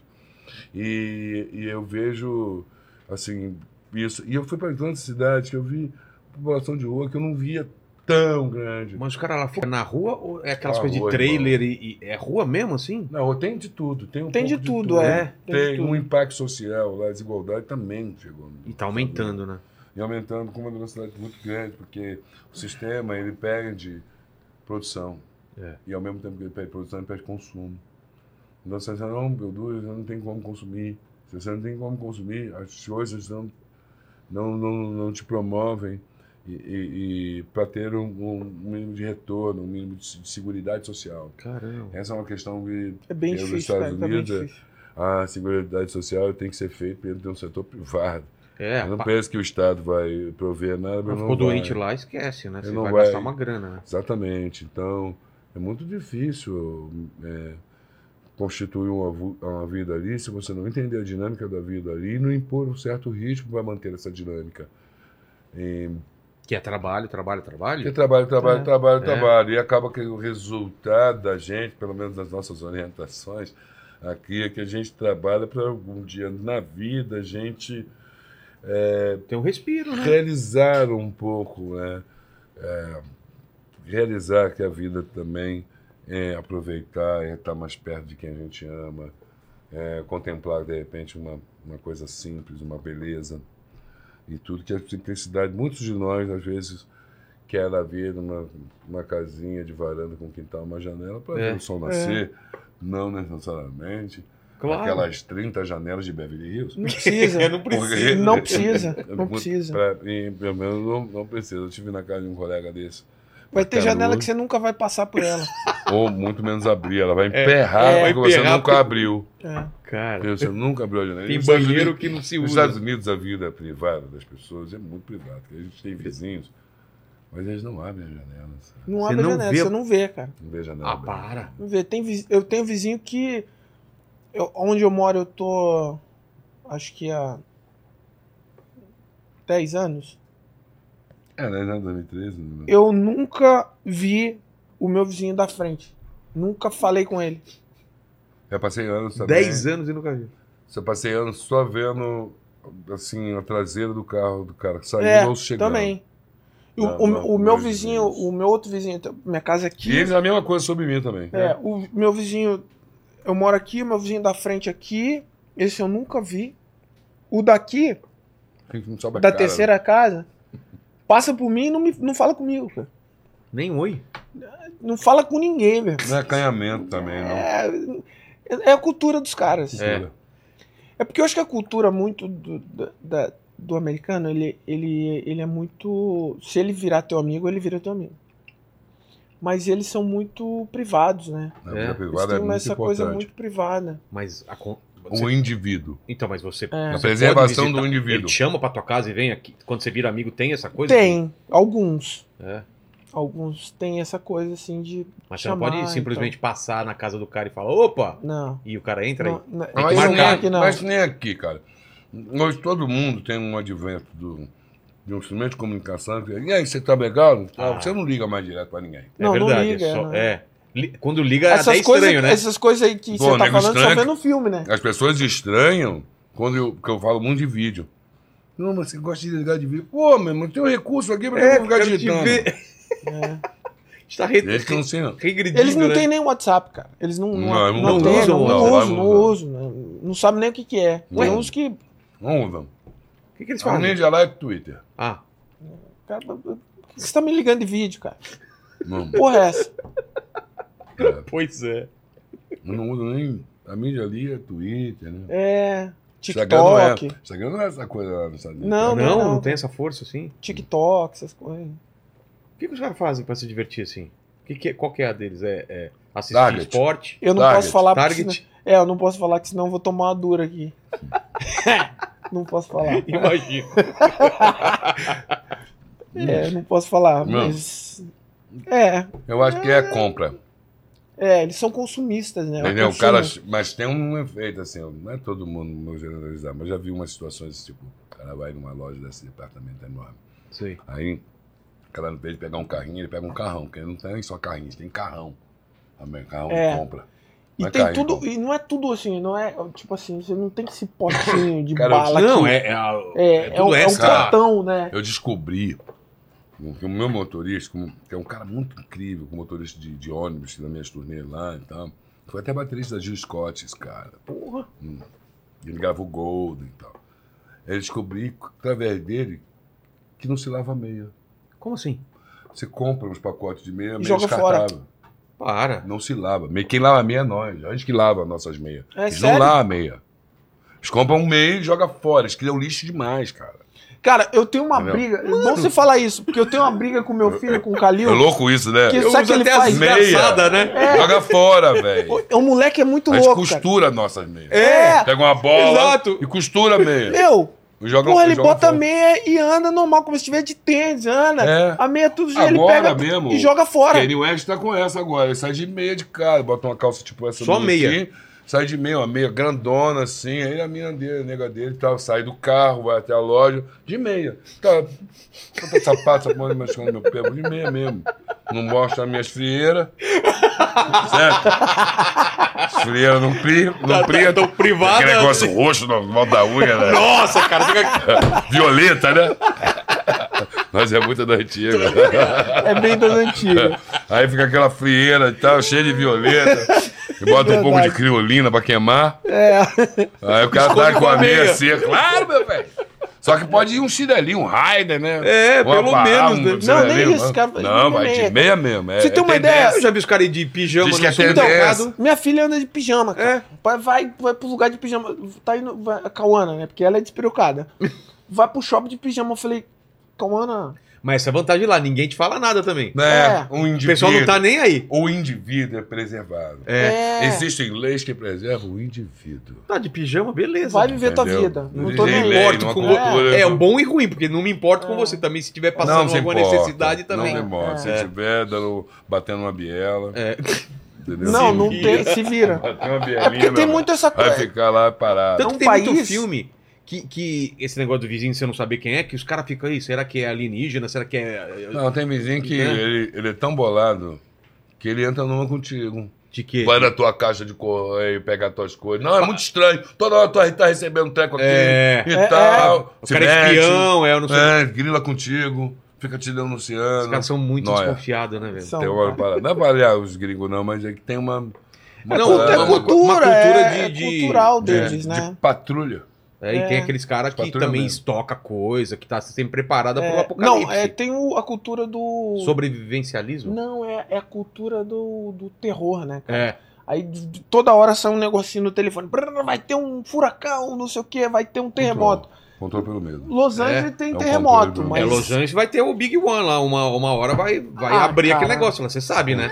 É, Tá ligado? vai, mas não Tem vai. aquela né? falha de San Andrés não lá. É, nada. Co- Tem to- Porque onde eu moro é onde tem muito terremoto. Assim, as ruas são Tem? todas Você detonadas. já pegou algum terremoto assim mais. De vez em quando dá uma Brabo? tremidinha assim, ó. Sério? É, sempre dá, cara. Mas Um aí. shake.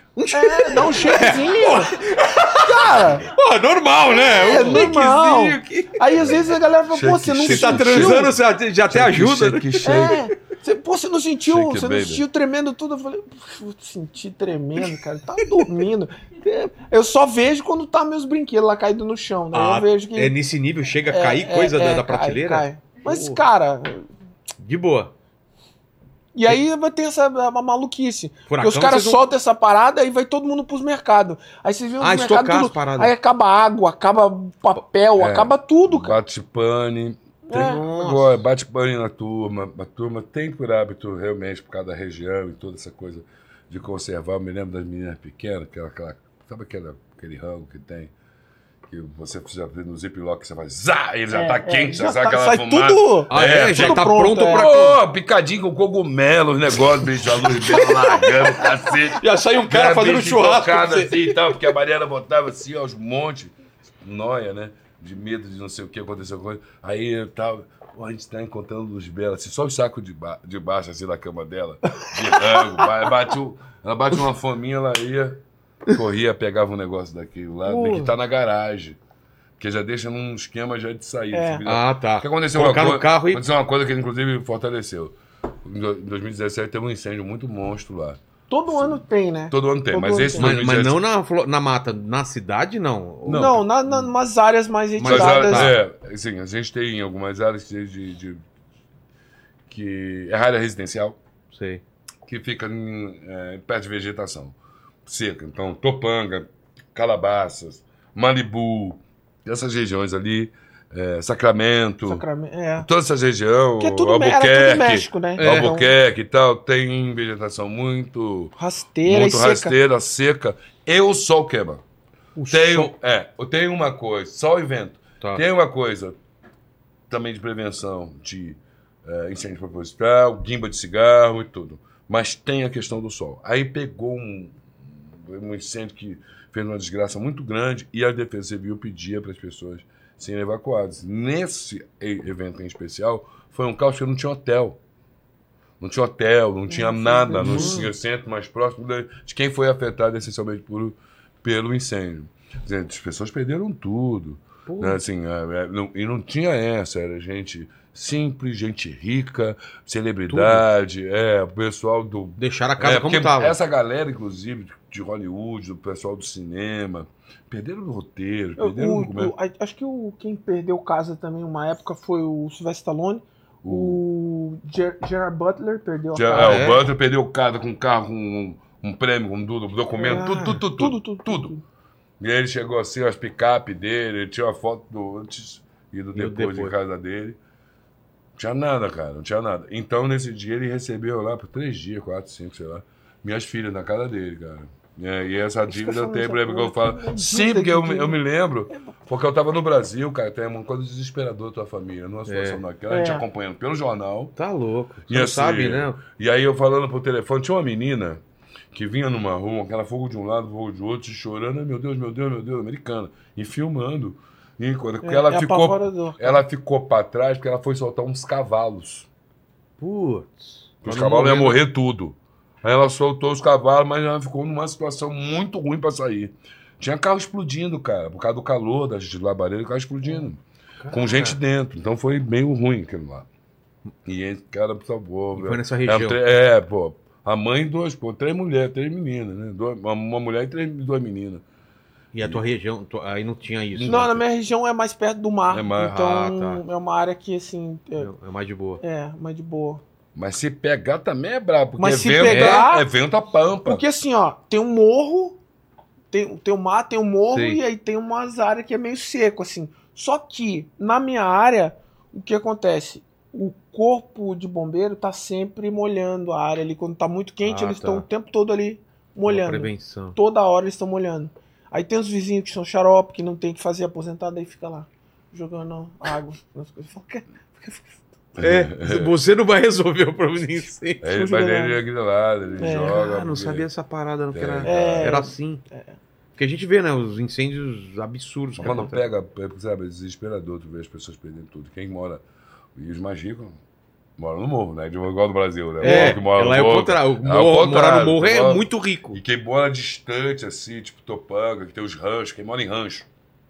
Essa galera, cara, fica isolada É. de chegar, porque a, a- a alternativa de chegar, às vezes, é, é estado de terra e tudo mais. Então, assim, quando pega, eles ficam cercados. Boa galera ficou Às vezes fica sitiado, assim. É. cercado pelo fogo. Não, e pega fogo volta. mesmo, Pega cara. fogo é, pega feio, fogo cara. em tudo, É, tudo. Assim, é uma parada E as casas são de Rápido, madeira? de vento, é uma loucura. E ele, pô, deu uma essa força. Eu tava no Brasil, Pô. vendo pela televisão, falando com a Mariana, coisa. Não tem hotel, não tem nada. e Corre tal. pra lá. Pô, Pô, aí eu me obrigou. Vem pra casa. Aí você cobrou aluguel lá. Nada, colocou- aqui, pô, é são, os- são da que mesma idade, da são amigos. É, a melhor. Então, a Mariana é foi legal amiga também da minha É. esposa. Então, tipo, fica, fica lá em casa, fica todo mundo são, aí. são quantos tá? filhos? Eu tenho três. E você tá com Eu tenho cinco. Não, tenho quatro filhos já. Ah, tenho quatro. três morando lá. quatro e cinco. E É. parou, pararam, assim? ou- Parou Cara, ainda? Ah, parar, parar, não parei, Parar não né? parou? Mas aí agora tem o neto, então não precisa mais filho. Neto já, velho. Não precisa Caramba. mais, deixa É. o neto. Agora eu- estrago Já- o neto. Já tem a diversão. Claro! Eles vai pra minha casa duas vezes na semana, aí vem no final de semana, depois volta pra casa. Começa a dar defeito, É. volta pra casa. Que é a melhor, a melhor situação, né? É. Fala, Lins, falou que tinha uma dúvida pra perguntar pra eles aí. Cara, eu tenho uma história marcante e uma pergunta pra fazer. A história marcante é o seguinte: é, eu sempre fui é, aficionado por luta. Cheguei a lutar ta- taekwondo também na minha adolescência. Ah, É, só que eu machuquei o joelho e aí não fui nem pro futebol, nem pro ta taekwondo. Ligamento? O nem que pra que música. foi? É, eu tive uma torção no joelho e aí fragilizou um pouco a- Tá. a- os ligamentos ali e tal, né? E aí eu sempre assistia muita luta, mas em casa eu tomava um certo cuidado porque meu pai era fã de boxe e a minha mãe, muito evangélica, vivia criticando a luta, né? Não, Isso é coisa- não, isso né? não é esporte. Violento. Coisa de mãe, coisa de mãe. E aí teve um dia na luta do Anderson Silva com o, o Vitor Belfort, né? Que você ganhou com aquele chute no- na, na, no- na Na cara fuça? dele, na fuça. Ele, ele entrou num- com um semblante assim, porque todas as lutas que o Anderson Silva entrava, você olhava e você via. O Vitor teve aqui, o nariz dele tá estranho ainda, hein? é, tá estranho ainda. é. E aí a gente olhava pro semblante dele e via que aquilo parecia uma brincadeira, né? Uma diversão, era um espetáculo, um entretenimento, não era uma briga de duas pessoas. E aí foi um dia que eu consegui reunir o meu pai, que gostava de. de Ah, é? A boxe, sua mãe ela E a assistiu? minha mãe assistiu a luta. Só que aí no final, ele nocauteou o Vitor Belfort com um chute na cara. Aí a minha mãe falou: tá vendo? Eu falei que num pedacinho da luta tinha, tinha uma, uma violência, mas depois a gente explicou a brincadeira. É. Mas foi um marco histórico pra mim reunir o, o meu pai e a minha mãe Porque até então eles é, foram me assistir tocando, mas nunca foram me assistir nem jogando bola e nem lutando. E eu cheguei a. a eu tinha uma carreira promissora no, no, no Taekwondo, porque eu assisti aquela escolinha do professor Kim lá, que passava na manchete, sabe? Pô, E, e, e até que lutava bem, né? Então isso foi um marco histórico pra mim.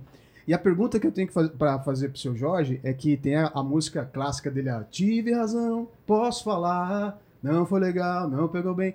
E ele tá sentado na escadaria de, um- de uma igreja e entra nada mais, nada menos que o William Defoe no clipe e o Bill Murray no clipe, né? E eu queria saber se você já conhecia eles ali, porque é uma cena muito engraçada, né? Que o William Defoe te dá um cartão, né? Sim. O Bill Murray vem de padre ali. É, foi a Mara que dirigiu esse vídeo. Eu morei seis meses na Itália fazendo um filme com eles.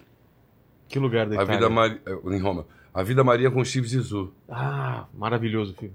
É, ele me convidou e até agradeço aqui ao Walter Salles, que foi a pessoa que falou com o Wesley. Ele falou, a única pessoa que, que eu conheço com as características que você me pede é o seu Jorge. Já tinha ideia de você fazer a trilha ou não? Na Foi- verdade, ele me queria como ator, que eu pudesse fazer ó, o, o, o filme como ator, mas que eu pudesse cantar as músicas, tocando voz e violão em cena, Sei. e que eu pudesse fazer as versões em português. Aí a piada era Pelé dos Santos, que era um especialista em segurança dentro do barco, do, do, do, time Sissu, e que levava um som. Ou seja, então eu conceituei que esse cara não era um artista, esse Santos não era um artista, era um, um, marinheiro que levava um som. E aí tinha a parte de compor as, as músicas, mas eram clássicos do David Bowie. Eu não falava inglês, não falava nada. A única língua que eu falava, e pouca, era francesa. E a única pessoa que falava francês era a Angélica Houston.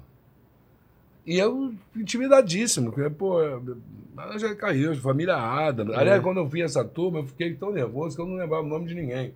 Mas lembrava o nome dos filmes. Eu Falei, hum, Jurassic Park. Ah, o Dia da Marmota. Do, do Bill Murray. Platum, é, Platum. Olha o seu platô lá. Ah, eu ficava assim, né? Oh, Elizabeth, Kate Blanchett. Oh. Eu ficava, eu nunca sabia. Eu ficava, caramba, tá bonito. E eu, garriga verde só com Cidade de Deus. Barriga verdíssima. E a primeira pessoa que falou comigo foi o Willing. Ele falou, oh. E eu entendia, mas não falava. Eu falava, hum, hum, É. hum. Yes. Hum, hum. Mandava aqui, né? Aí ele chegou, tava no barco e tal. E os caras já Aí chegam falando pra- pra caralho, assim, né? Já- Hey, nice to meet you, William. Aí ele. Hey, It's me, it's me, é oh, é oh, nóis. oh. You, seu Jorge? Yeah, yeah. Ah, you play knock on edge. Oh. Não entendi o knock on edge. Eu falei, "É." Aí ele. Aí ele virou e falou. Ah, you- Ah, a City of God. Aí ele viu que eu não entendi. Ele, Ah. City of God. Aí eu entendi. Yeah, yeah, yeah, yeah, yeah. Oh, nice work, man. Oh, oh, oh. thank you. Yeah. Aí ele foi, foi embora.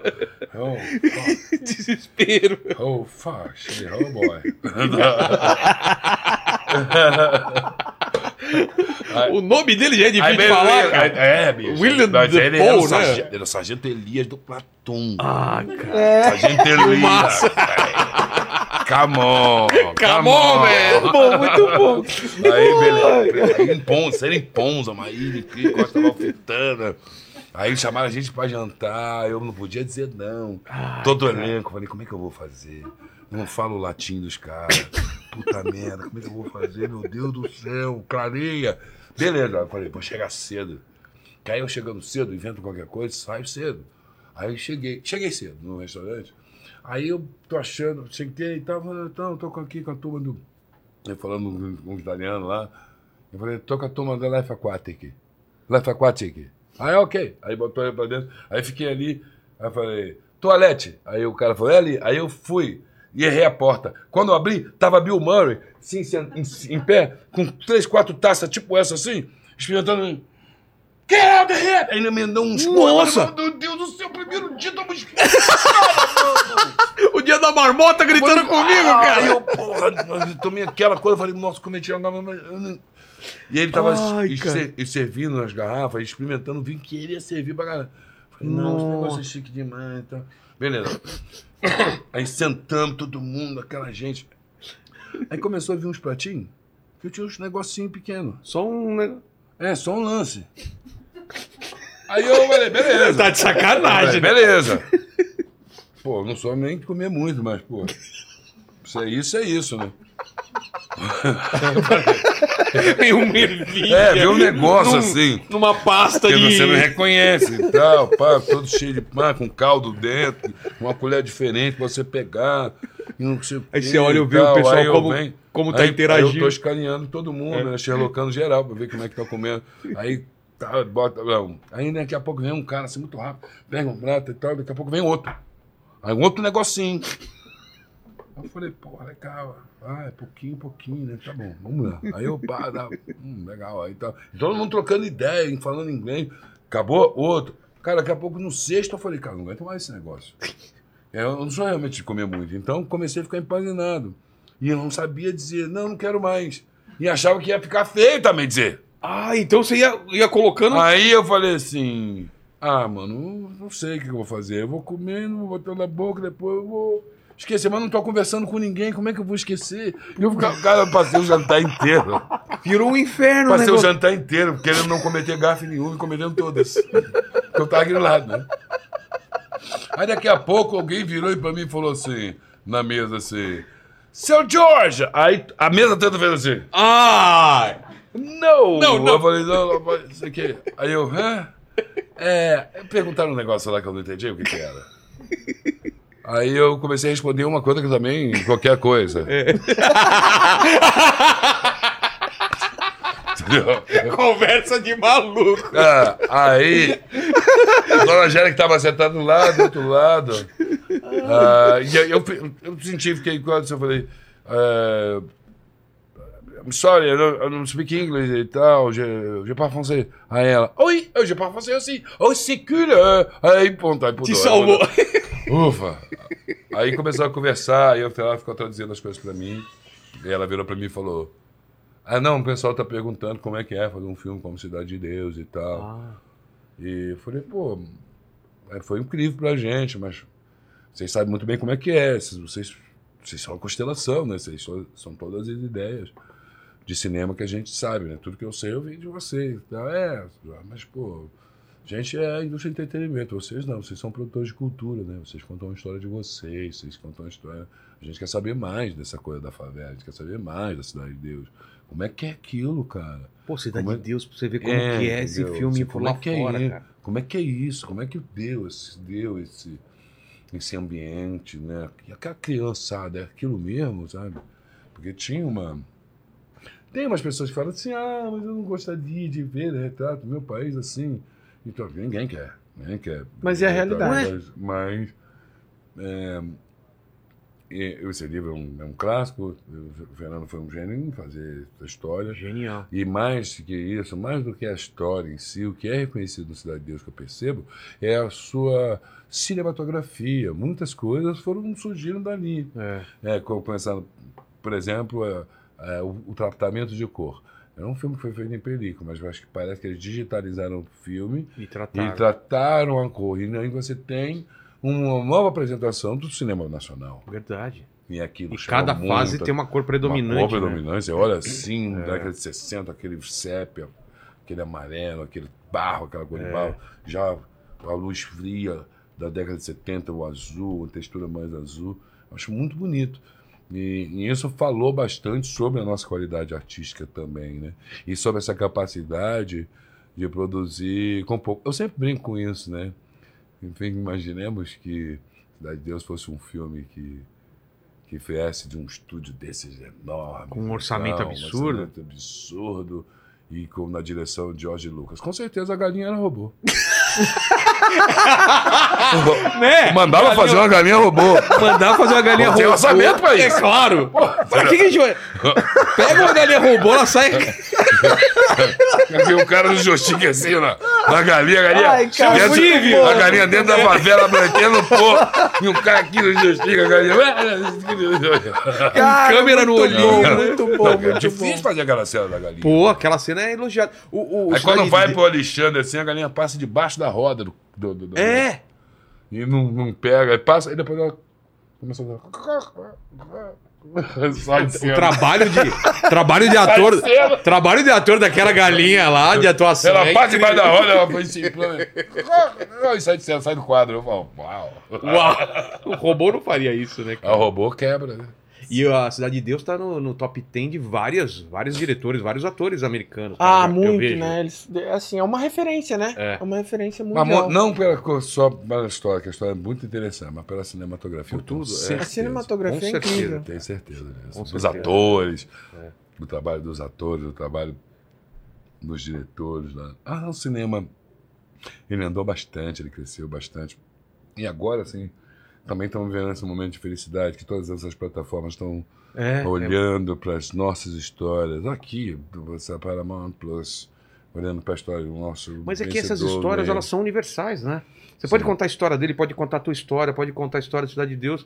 Funciona no As mundo nossas inteiro. histórias brasileiras são muito bonitas. Mas nem É. todas. Por exemplo, eu fiz uma série. Nem todas. Eu fiz uma série que a turma acha muito forte. Qual? No Violante, Irmandade. Não vi ainda. Você assistiu, Len? É, pesado? A É? turma fala que é muito forte. Mas, muito é, cara, eu É acho forte. assim. Eu acho que quer falar da população carcerária. É, de uma mas coisa. é- Mas Game of Thrones não é. E, no entanto, se corta a cabeça lá, não se corta. É? É. Mas Exato. eu, eu, eu acho Mas assim. eu acho muito violento.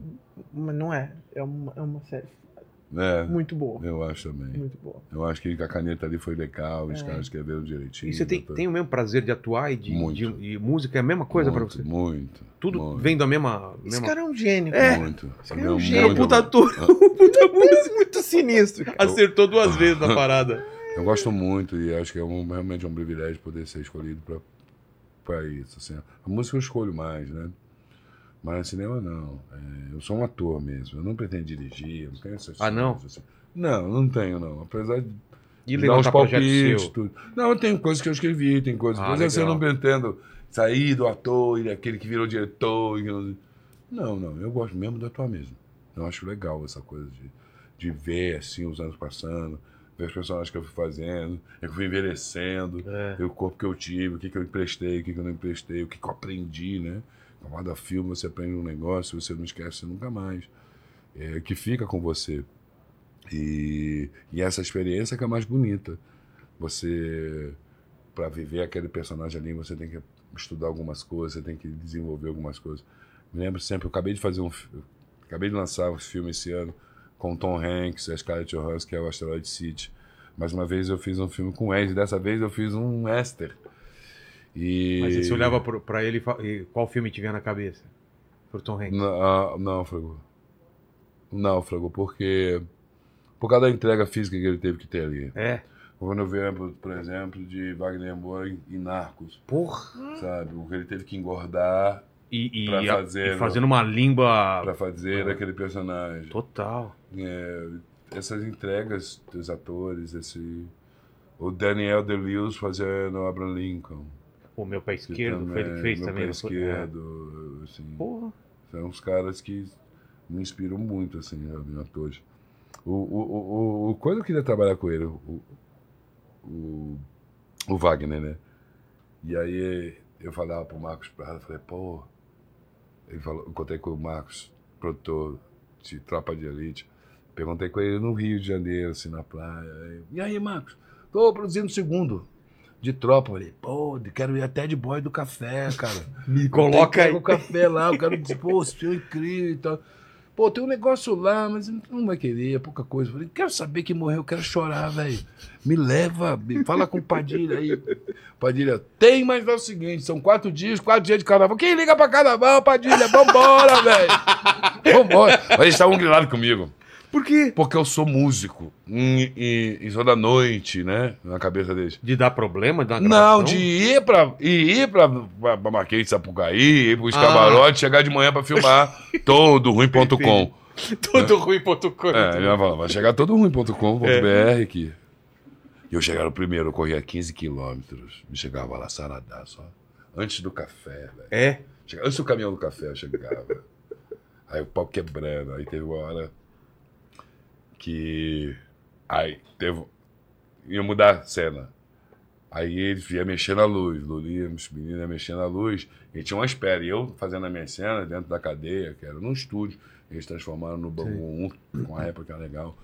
E aí tinha uma figuração grande, que eu já mudei os caras. Falei, ó, você não é figuração não, irmão. A gente é elenco de apoio. Você vai se chamar tal, vou te chamar de tal. Criou uma historinha. Então, criou uma onda ali com os caras, pra controlar os caras. Falou, olha, quando falar corta, voltamos todo mundo pra primeira posição, porque a gente vai voltar do começo. A gente não perder tempo, que tem uma hora do dia e tal. Então eu fiquei, assim, acertando as minhas cenas que eu já tinha estabelecido com a direção, assim, com o elenco. Pô. Porque se eu ficar só fazendo meu numa sala que você tá com 15 caras, se não botar ordem, você vai ficar Não, lá. fica cara. lá Você horas vai e horas. lá, É. entendeu? Porque um dispersa, outro puxa o assunto, outro quer tomar café, o outro foi no banheiro e tal. Então eu falei, gente, vamos multiplicar, vamos falar. Aí numa mudança dessa de quadro de luz assim, aí o Padilha virou pra mim e falou assim, pô, olha olhar pra mim, puta merda, mano. Ai, vou ter que matar você. Pô, Tá tão bom, cara. Tá tão bom, cara. Aí o Lulinha, a câmera gosta dele, né, chave? Pô, tu tá tão bom, cara. Eu falei, bom, foi o que você pediu, eu vou fazer, agora aguenta. Se vira aí. É. E matou mesmo. Tinha que matar. Tinha que matar. Tinha que matar, porque senão eu morria. Mas o negócio tava tão. Tão intenso. É, eu tava amarradaço. E eu tive a, a Fátima, né? Sempre tenho que lembrar. Fátima Toledo? Bah, Puta bah, preparação. Eu fiz um cursinho lá, cara. É muito. Oh, Nossa, Puricou. E aí eu tive ela. E eu falava pra ele, pô, eu quero fazer, mas sem, não dá pra ser, ser a Fátima. Meu irmão, todo mundo corre dela, você quer? Eu falei, claro, funciona. Vai ficar bom, vai ficar preenchido. Porra, o Berada ficou pesadão. É. Pesadão. Ficou pesadão. bom mesmo. Berada ficou pesadão. vou é, ver. É rápido Ficou assim. bom, ficou bom. Ele passa, mas ele. Ele incendia o filme, né? É? É, É. tudo incendia por causa Essa dele. porra, porra, muito bom, cara. É muito. é, Cara, você é um gênio. Eu, eu gosto muito. Pô, tem. Eu gosto muito. É, E sempre quando tem uma oportunidade de filmar, e, rodar. e É uma parada que tem que gostar, né? Atuar. Claro, tem- porque tem é muita espera. O que ele fala é muita espera, é muita demora.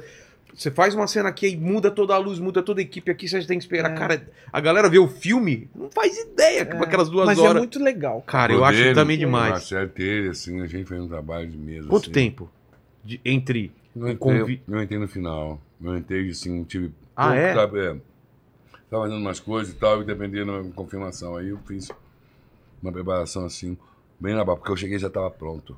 Entendi. A família, eu era de um núcleo de família, então eu pensei, falei, pô, não, só preciso saber quem são É. meu- meus filhos, meu e minha mulher e tal. Tá tirando de música, ih, gol. Super preparadora, super ativa, uma mulher generosa, lindíssima, minha amiga. Eu gosto muito. E, e traz muita dignidade. Aí quando a gente olhava para o núcleo da família, olhava na mesa assim, aí eu revivi também minhas memórias e emprestei um pouco dessas minhas que memórias legal. no lugar tio dele, né? No lugar de, de uma pessoa mais velha. Normalmente teria essas memórias de, de sobrinho. Então eu prestei essas memórias e falei, pô, que, que meu tio. Falei, não quis fazer o tio dele. O tio dele não conhecia. O que eu conhecia era o espírito. O que eu reconhecia no tio dele era o espírito que eu tinha no meu tio. Né? Era correção, ser um homem correto, ser um sujeito honesto, ser trabalhador É. não se envolver com, com gente que não preste, não trazer eh, desgosto para casa, não dar desgosto para sua tia, não dar desgosto para sua mãe, não dar desgosto para seu pai, andar na, na sua rua, no seu ambiente, com a cabeça erguida, com dignidade, com as pessoas, com respeito, ser respeitado, Aquela ideia dos pregos, ser cara. é- respeitado. Aquela, aquela, aquela era igual, metáfora do ele prego não é tinha um prego, ele não tinha um prego, mas eu vi essa coisa do prego. Sério? do Desamassar desamassar muito o prego. É? Porra. O Essa quê? coisa de desamassar o prego nunca é. No caso dele, foi tido como castigo para refletir. No meu caso, assim, era, era quando a gente era reaproveitar. Então a gente tirava de, de madeira na época, Negócio de demolição, e tal, demolição, a gente- Não, mas pra mim, pra gente também era, porque meu tio Sim. tinha as casinhas, né? Sim, e mas fazia. ele me, me- sacaneava. Sim. Por quê? Aí me botava pra desamassar os pregos e reusava os pregos Não, também, não, né? Zé. Claro, a função era reusar mesmo. É. Servia de lição. Mas foi muito legal, cara. O, o, o Lenny falou dessa, dessa tua luta aí, que ele via alegria em você né, lutar. Cara, eu, a gente de fora, eu já não vejo isso. Não no teu caso, em geral. Cara, você tá indo pra um lugar, tipo uma jaula, um lugar fechado, tá todo mundo te olhando e você pode ter a sua maior glória e você pode apagar lá. com todo mundo olhando. Cara, não, não dá um. Não tem essa coisa na tua cabeça? Tem, você consegue se divertir mesmo num negócio que é. Pô, octágono ou, ou ringue, cara, não é uma coisa assustadora assim? Ou você vence isso? Tem alguns fatores, né? Tem alguns fatores, né? É, é, Eu sempre fui muito bem treinado, né? Eu treino desde os meus oito anos. Então aí tem esse- é, essa. São alguns fatores, Você tá né? falando vou fazer algumas, algumas analogias, Tá. né? Tem alguns fatores. Então, quando. E, assim, uma analogia que eu faço bastante é assim. É, eu acho que eu faço parte de um grupo seleto de pessoas, né? É, eu me considero um, um- um operador de operações especiais. Por quê?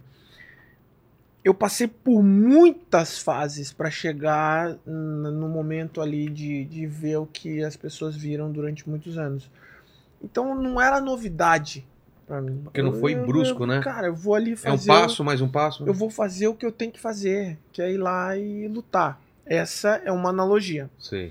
Mas o Anderson sempre foi um cara assim. Eu, o Anderson, era uma coisa assim que eu ia lá pra me divertir, cara. Era um momento que eu Que podia voltar pra é minha essa? infância. Vai jogar bola, cara. É, cara, Que mas sabe, é sabe essa? Mas parada- joga também. soco. Mas joga também. Mas sabe É. essa parada de, de você. Cara, eu posso ser quem eu quiser. Agora eu posso ser. Voltar a ser o do da barreirinha Exato. e me divertir, cara. E, e, e, e ser o moleque ali que brinca com meus amigos. Eu vou. E você era afetado pelo clima, pela, pela plateia? Não, eu não deixava isso me afetar, Não? cara. Nem Eu- pro bem, eu- nem pro mal? Assim, eu não, eu não ia lá pra, pra galera, eu ia lá Não? porque tinha uma.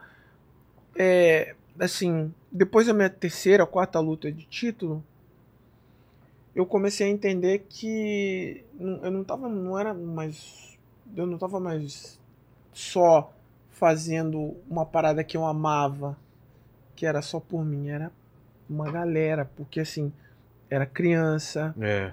era minha família, era a representatividade que aquele momento estava tendo dentro da nossa comunidade negra. Então, eu tava lutando por todos ali, né, cara? Então, assim, eu falava, cara, eu vou botar essa criança lá, vou trazer o dor de volta da barreirinha e vou fazer o que eu sempre fiz, sem, sem puxar essa pressão do, de- do, do público, porque uma hora, uma hora, cara, é dois caras bons que entram ali Tudo Pra fazer o acontecer, que supostamente amam. né? A minha vantagem é que eu amo muito. Não sei se o cara tem essa mesma disposição que eu tenho e o amor que eu tenho por que eu faço. Mas eu vou fazer com muito amor. Então, É. Mas existe o medo ou não? ah, o medo ele existe em tudo, né, cara? Meu tio me ensinava, me ensinou uma coisa muito importante.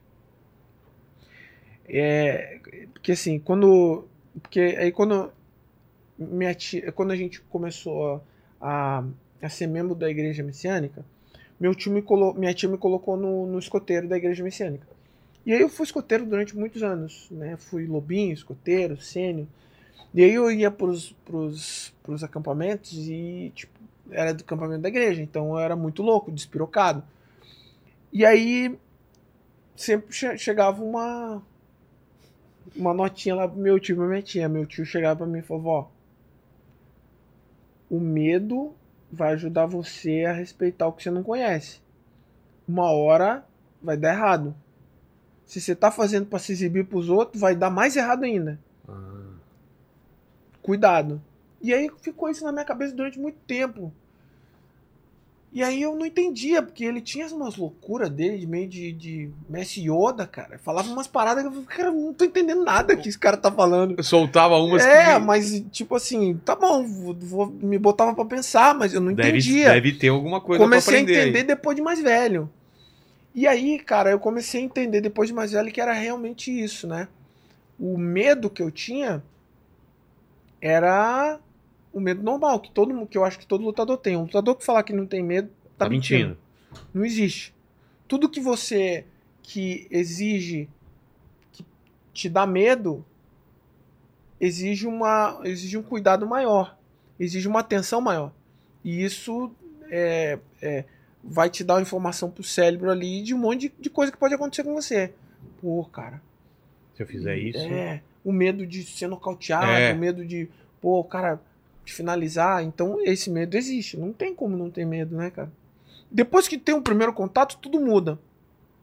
Ah, Mas é, aí- é o antes isso. É. Porque o primeiro contato aí, aí o Depois seu você- foco é todo. Depois que tem o primeiro contato, ah, tá tudo certo. É mesmo? É. Eu achei que piorava. Não, depois que tem o primeiro contato, depende. Depende. Porque às vezes você toma o primeiro contato e teu olho, né? E já Você sai já, pra- você já fica com o olho fechado. Aí, Aí- entendeu? E, e, assim, aí é Entendi. complicado. Mas, quando você treina muito tempo, tem o primeiro contato, tá tudo certo. E, Meio e vai- natural. E vai, embora. Mas aí o medo, você tem que transformar o medo em precaução. Tá. Você tem que ficar gato escaldado, né? E aí o medo te ajuda a, respeitar o ambiente, né, cara? Você respeita mais as, as situações. E eu sempre, assim, as pessoas falam, ah, mas pô, você ficava brincando. É. Cara, eu ia me divertir, cara. Eu falava, cara, esse, é, esse sou eu. Não tem como eu ficar aqui com a mão em cima aqui. Eu não via como falta de respeito. Eu É. via mais como espetáculo era uma mesmo. coisa assim que Uma eu perform- tinha. performance, né? Eu tava ali representando o meu povo, eu tava É ali como- representando a minha É cultura. como sabe? julgar o, o jogador que dá um drible bonito, né? Tipo, ah, não precisava disso pra fazer o gol, mas não ficou mais legal o gol com isso? Então, mas Então- aí você perde a referência. É mesmo? Perde a referência, não é você, né, cara? Ah, de você fazer pelo. É, se você, tipo assim, ah, não, tem que lutar sério, você tem que. Cara, Ah, tá. tem um cara que luta de um jeito, tem um cara que luta de outro. Se você pegasse o Muhammad Ali e falasse pra ele, ó, Não você pode. não vai mais é, fazer essas brincadeiras, você não vai mais ficar provocando o cara. Você vai. Homem de gelo, robô. Não ia ser o Muhammad Ali. Você, senti... você chegou a sentir em alguma vez que você deu essa provocada que afetou psicologicamente o cara e você se aproveitou disso? Eu não sei se afetava, mas eu fazia o que, que era importante pra mim, pra eu entrar, entrar na mente do meu adversário. A ideia Se era essa. afetava ou não, não sei, mas funcionou durante um muito Exato. tempo. Finalizar. Então, é, cara, eu, eu, eu fazia o que, eu- que era que me deixava feliz. É, é um- era um moleque ali voltando para as origens dele, né, cara? Não era uma coisa. Eu acho que por isso que a gente teve sucesso durante muitos anos. Porque se eu levasse no- na- como o sistema gostaria que eu levasse, Seria o quê? que é, não, porra, você brincou demais, podia ter nocauteado o cara. Não, eu- talvez eu não pudesse. É. Se eu não fizesse o que eu tenho que fazer, ser eu mesmo, Assim eu ia que perder, funciona, eu né? ia perder antes, eu ia, né? Então, Exato. eu acho que E, cara, é, é uma, é- foi uma sequência muito grande, né? De, de vitórias, de manter o. momentos mágicos, É, cara. então. Momentos assim de de muita alegria pro nosso povo Exato. e pro meu povo também, né? É. Que assim, era uma parada assim que eu tava levando junto comigo ali, né, cara? Apesar de muitas pessoas que não me conhecem, não conhecem, não me conhecem como seu Jorge, como as pessoas mais íntimas, sempre achava que, pô, um- é o negrão que virou playboy e em- em- embranquiçou, Você não ouvia é. isso também? Ah, vi muito, Pô, mas não é. Eu sempre tive a minha, a minha base A ali, a minha base, responsabilidade com o meu povo, sabe? É, na, minha, na minha comarca onde eu andei, não, não tinha essa impressão É, de você, é. não. É, eu nunca Minha comarca não, também assim, sobre você. Não. Você era um cara muito querido. é. Inclusive, inclusive é, alguns, algumas coisas extra-octógono, é, em termos de opinião, soaram muito bem. Assim, Fora do, que do- do- do Octógono, por exemplo, o videoclipe com Marisa Monte. Mas sabe, é muito legal você ter a ideia de um cara que seria um bruto dançando com É. uma, uma dama como a Marisa, numa música muito bonita, e você arrasou dançando pra caramba, muito bonito, muito posturado. E, e muito, assim, desconstruiu, né? Total, a, a- uma imagem, lutador. Marrento. Porque, assim, o surgimento, o surgimento, na minha opinião, assim, que eu pude acompanhar, o surgimento do MMA profissional, através até do UFC e das pessoas que vieram depois do teu sucesso e tudo mais. Antes você tinha uma percepção, uma perce- percepção da luta e do praticante de luta de um cara que andava com, um com um bondezinho e que ficava arrumando confusão Treta, né? nas boates, batendo nas pessoas, arrumando e aí vem o MMA e, e, e os at- seus atletas e seus heróis do MMA, e vem a competição profissionalizada, e vem a transmissão também, e vem também muitas campanhas, na Não Brigue Lute. Eu vi muitas dessas campanhas acontecer. E você faz parte dessa contribuição, de, porque eu nunca mais ouvi dizer de um lutador e de grupinhos de lutador que se atracavam na Zona Sul do Rio de Janeiro, por exemplo. Que teve uma época que, que só se ouvia isso. né? só se ouvia isso, ou pelo Ele menos cristalizou realmente se essa... vocês, ele outro né, você- sua geração de pessoas que começaram a ficar cérebro no esporte, a atuação de vocês eu acho que contribuiu muito, a postura, né? É. As mensagens, as entrevistas que deram, e as, as academias que abriram. Pô, quer praticar? Vai pra academia, cara. Vai, agora não fica saindo na rua para se exibir. Até porque nenhum membro de academia é aceito, né? Nenhum lutador é aceito se ele é, tem uma postura que não condiz à representação da, da escola que ele tem. Então acaba que ele ou é banido, ou ele vai tomar um colé, vai tomar um chama, uma chegada. Então acho que nesse sentido, é, você e tantos outros ah, ah, ah, artistas da luta, Demian Maia, o Wilton Belfort, Vanderlei Silva, sabe, o Minotauro, o Minotouro, o- todos esses caras, né, Lioto Machida, traz uma visibilidade pro Brasil nesse esporte. Pô, cara, é muito impressionante, né? Assim, eu faço, eu faço analogia com os melhores do mundo no futebol, né? Bola de ouro. Durante alguns anos era Romário, é, Romário, Ronaldo, Rivaldo, Kaká, É. Ronaldinho Gaúcho. É, muito brasileiro. É, durante anos ganhando.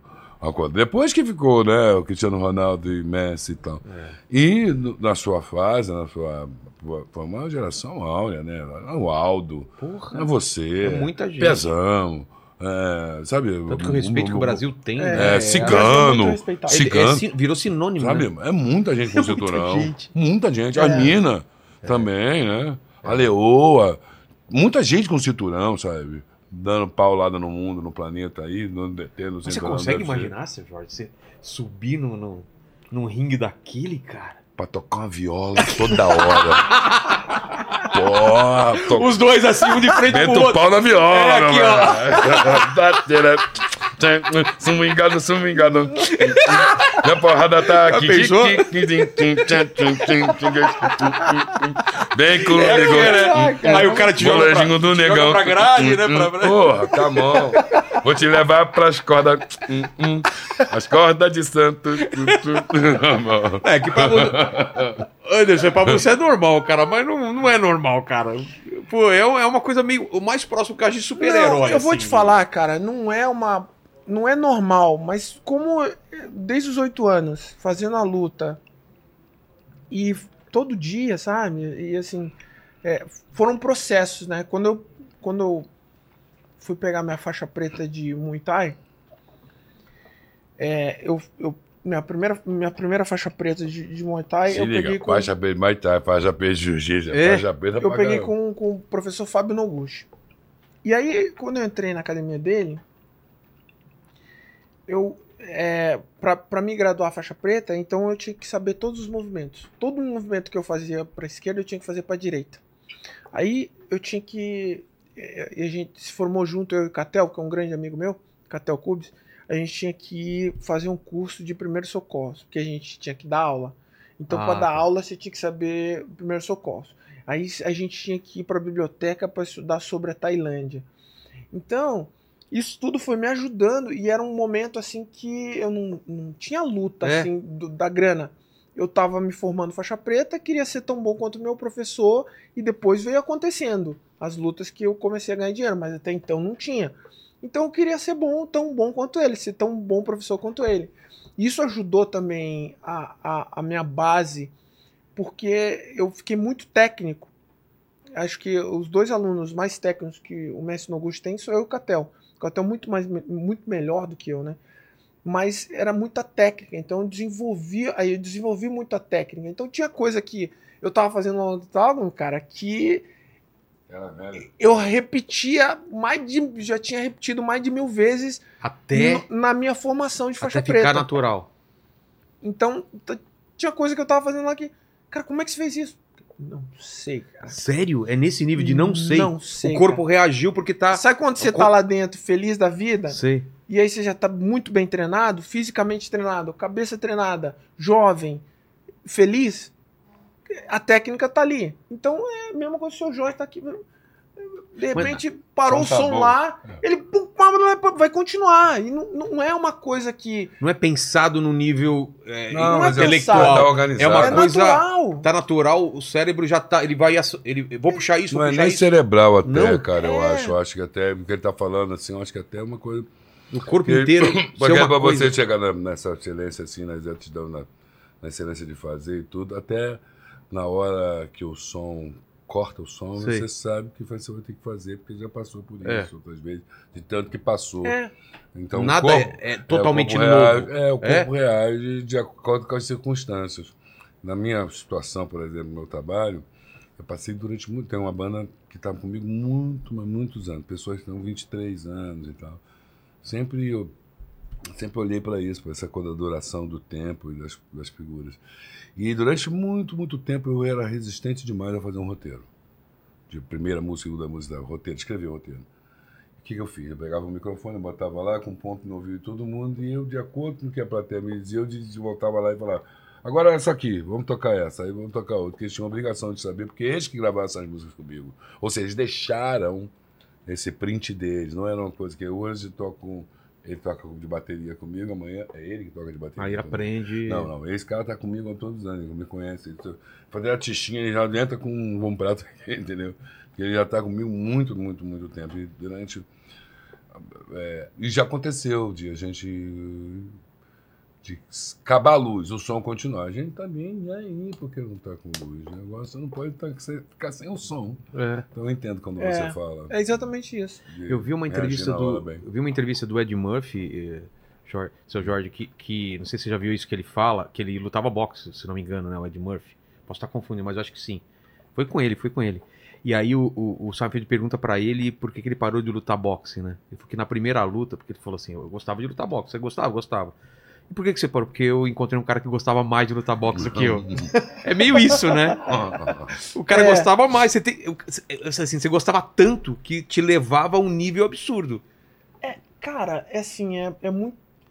Eu costumo falar pros meus alunos e, e principalmente pros meus filhos. Quando eles começaram com esse papo de não, a gente quer lutar. Eu falei, Ah, é? Tá bom. Depois de velho agora, né? Mas mais velhos, né? Sempre treinaram, mas agora que eles Passaram, passou destacou pela esse negócio na cabeça deles. Aí eu, eu cheguei neles e falei assim, ó. Se vocês não têm a certeza que isso é o ar de vocês, que vocês vão fazer isso com amor, nem faça.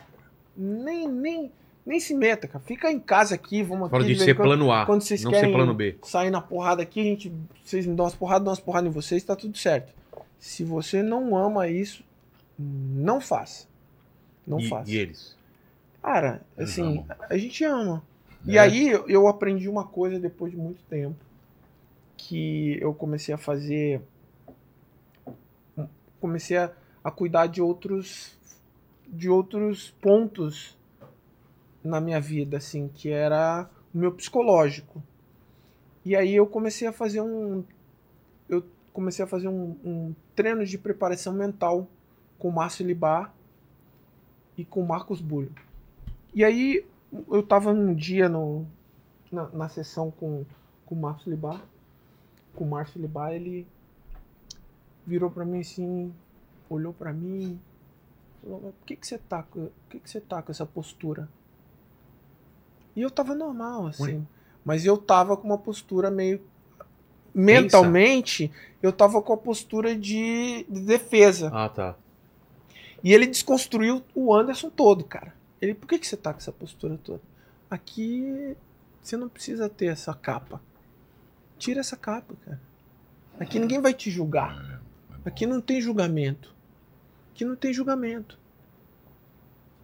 Você é aquele moleque lá, aquele molequinho na barreirinha. O que, que tá acontecendo? Para com essa porra. Ele, ele desconstruiu uma coisa que tava já em mim, assim, daquela da proteção, sabe? De, de você tem uma casca e não, não É, e aí foi desconstruindo, desconstruindo, desconstruindo, desconstruindo, desconstruiu, cara, ao ponto assim de chegar assim e eu falar, caraca, bicho. Deu ir pra casa assim e falar, cara, eu sou um merda. Porra, como cara, eu assim? sou um merda, cara. Nossa, eu tava fazendo tudo errado. E aí, cara, começou uma reconstrução dos, de- de- dos meus valores como é, é, atleta marcial. E aí eu comecei, né, já tinha essa coisa, e aí fazendo, é, é, tendo essas aulas com eles, eu comecei a entender que não era sobre ninguém, era sobre mim, cara, é sobre é, fazer algo que realmente eu amava. E aí, no último dia, assim, nos últimos dias, ele chegou, um- um- o professor Márcio virou pra mim e falou assim, ó, a luta é teu ar ou não? Daí eu fui responder, falando, você não sabe, você não sabe, mas até o final da tua preparação, você vai conseguir me responder. E talvez não, talvez você me responda daqui um ano, dois anos. Passou um tempo, as coisas foram acontecendo, e aí aconteceu aquela luta com o. Japonês? Não, com o cara mais pesado que eu lutei. Ah, lá no, com- na, na no UFC. Coreia? Não, com o UFC. Ah, tá. Com o. Franklin? o. Rich Franklin, não. Não, foi com o. o DC. Tá. Uhum. Aí eu tava na minha casa, eu tava aqui em Curitiba, eu tava no Brasil, eu ia lutar em Curitiba. E eu tive um, eu tive que ah, tirar a vesícula, que atacou minha vesícula, fui parar no médico, passei mal, falei, caramba, vou morrer, não sabia o que que era. Fui pro hospital. Fui pro hospital, lu- eu tava, eu tava no Rio, eu ia, a luta era no sábado, isso aconteceu na quinta. Nossa, velho. Tirou a vesícula na quinta É. pra lutar no sábado. E aí, não, não lutei. Eu não lutei, porque não tinha É. como. Eu fiquei operado e tal. Aí fiquei na recuperação, voltei pra Los Angeles. Voltei pra Los Angeles, o, o John Jones ia lutar com o DC pelo cinturão de 93 quilos, na, cate- na categoria acima da minha. Eu tô na minha academia, recém-operado, com ponto interno e tal. Já tinha passado um tempo, né? Mas eu tinha acabado de voltar pra casa. Tava lá na minha academia, os moleques treinando lá embaixo e tal. Aí eu escuto a notícia que o John Jones tinha saído da luta. Eu falei, caramba. Aí eu peguei o telefone. Eu acho que eu luto com esse gordinho. Eu acho que eu luto com esse gordinho. Tá sem treinar. viagem. Eu acho que eu luto com esse gordinho. Aí peguei o telefone. Falei, "Ô, Ed, cara, fala pro Dena que eu luto com, com, com, com DC. Aí ele, ah, para, você tá de brincadeira, né? Eu falei, não, não, eu luto, cara. Fala pra ele que se for três rounds eu luto com ele. Desliguei o telefone. E. Normal. Aí, cara. Foi passando, foi passando, o cara me ligou de volta. Falou, ó, o Dana falou, é verdade mesmo você luta? Eu falei, luto. Então tá bom. Aí beleza. Peguei minhas coisas, fechei a academia e tal. Cheguei em casa, tava todo mundo na cozinha jantando. Aquela mesa, todo mundo, família toda, os pretinhos tudo lá. Eu falei, ô gente, eu vou lutar sábado. Ó, era. Era quarta-feira. Era quarta-feira. Aí eu falei, eu vou lutar sábado. Todo mundo olhou assim, a minha mulher É vai lutar sábado? Sábado Mas, de que tipo, mês? É isso que eu ia ano?" falar. E- Esse sábado, Sábado, ou de sábado? que, que mês que anda? Eu falei, sábado agora com, com DC. Eu falei, ah, para. Eu, Não, não, sério. Aí, cara, peguei meu carro, fui de carro pra Vegas. Botei meus dois filhos no carro e foi legal, porque eu cheguei nos dois e falei assim, ó. Essa parada vocês nunca mais vão esquecer. Vocês vão ver que a gente vai chegar lá. Olha só. o pai vai lutar. Vai entrar no carro de volta e vai voltar embora. cá, É um bate e E volta. não vão dizer nem muito obrigado. Ah, pode crer. Porra. E aí os dois sem entender nada. Eu falei, não é por, não é por eles, é por nós. A gente tá indo lá porque eu, eu amo fazer essa porra. Isso foi bom pra caralho. É. Fui, lutei, perdi. Lógico, não tinha como eu ganhar do cara. O cara mais pesado, o cara ia lutar com o melhor da categoria, com o John Jones. Mas eu ganhei muito mais, cara, porque assim. Eu entendi naquele momento que o meu professor tinha falado pra mim: "Es- essa porra é teu ar ou não? E eu- era o meu ar, cara, porque eu, Eu tava eu recém-operado, o médico ligou ainda quando me viu. Falou, "Que- porra é essa, bicho? Você é fogo." maluco, cara? Falei, doutor, tá tranquilo. Pô, você nasci pra fazer esse negócio. E voltei pra casa com os moleques no carro, aí os moleques no carro. Pô, pai, bem agora eu entendi o que você falou. Pô, eu não, não vi ninguém agradecer você e tal. Eu falei, cara, mas eu não- ninguém precisa me agradecer por uma coisa que eu tô fazendo porque eu amo fazer.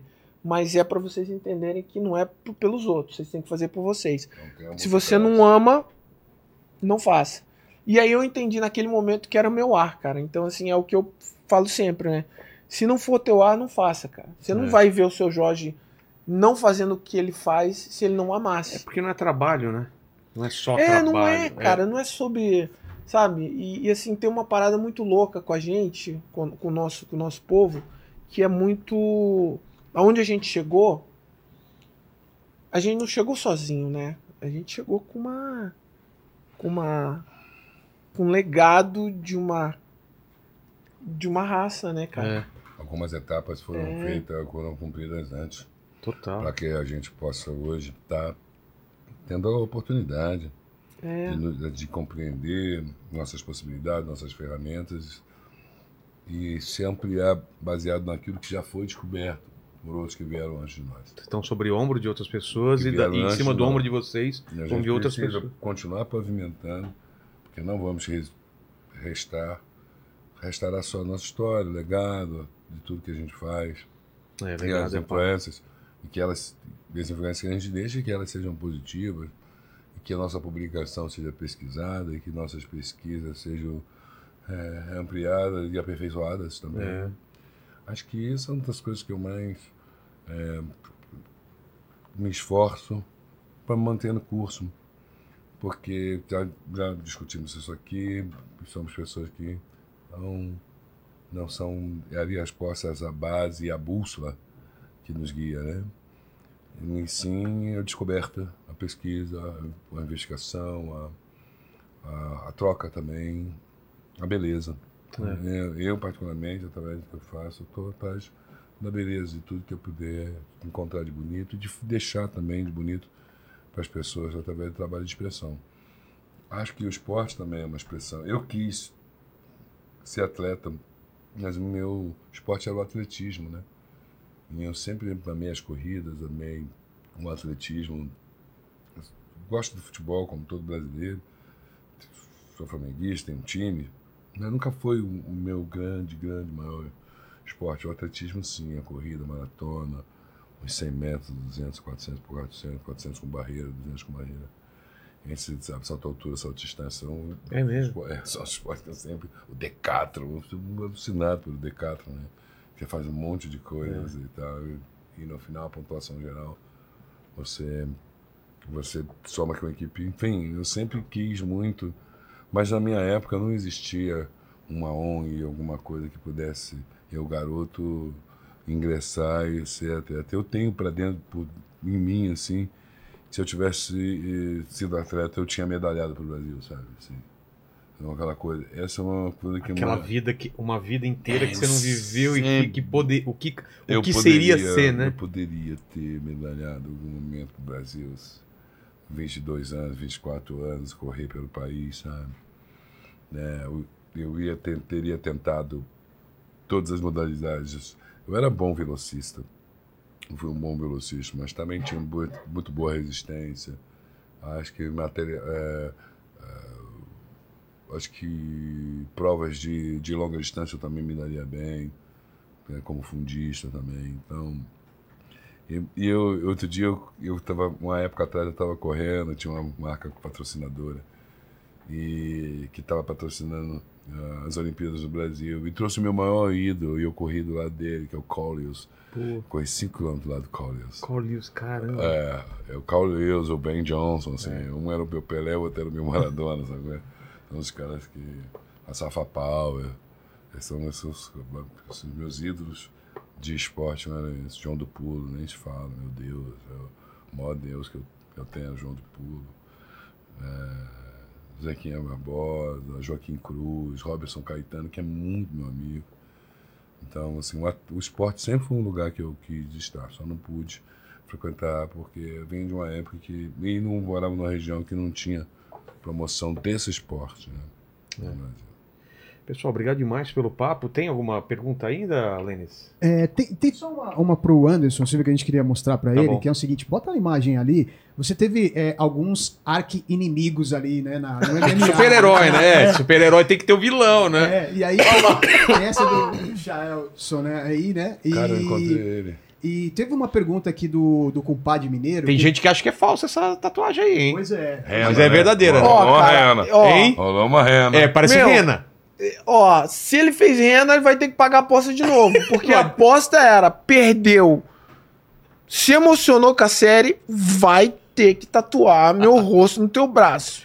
E ele falou que ia tatuar e tatuou. Cara, E se eu- você eu- perdesse, Se eu perdesse, eu ia tatuar Cara, o eu, rosto eu dele. vou achar e vou te mandar. Eu até mando pro programa. o quê? Eu tirei uma foto com ele no avião e falei pra ele que eu era teu primo. Ah!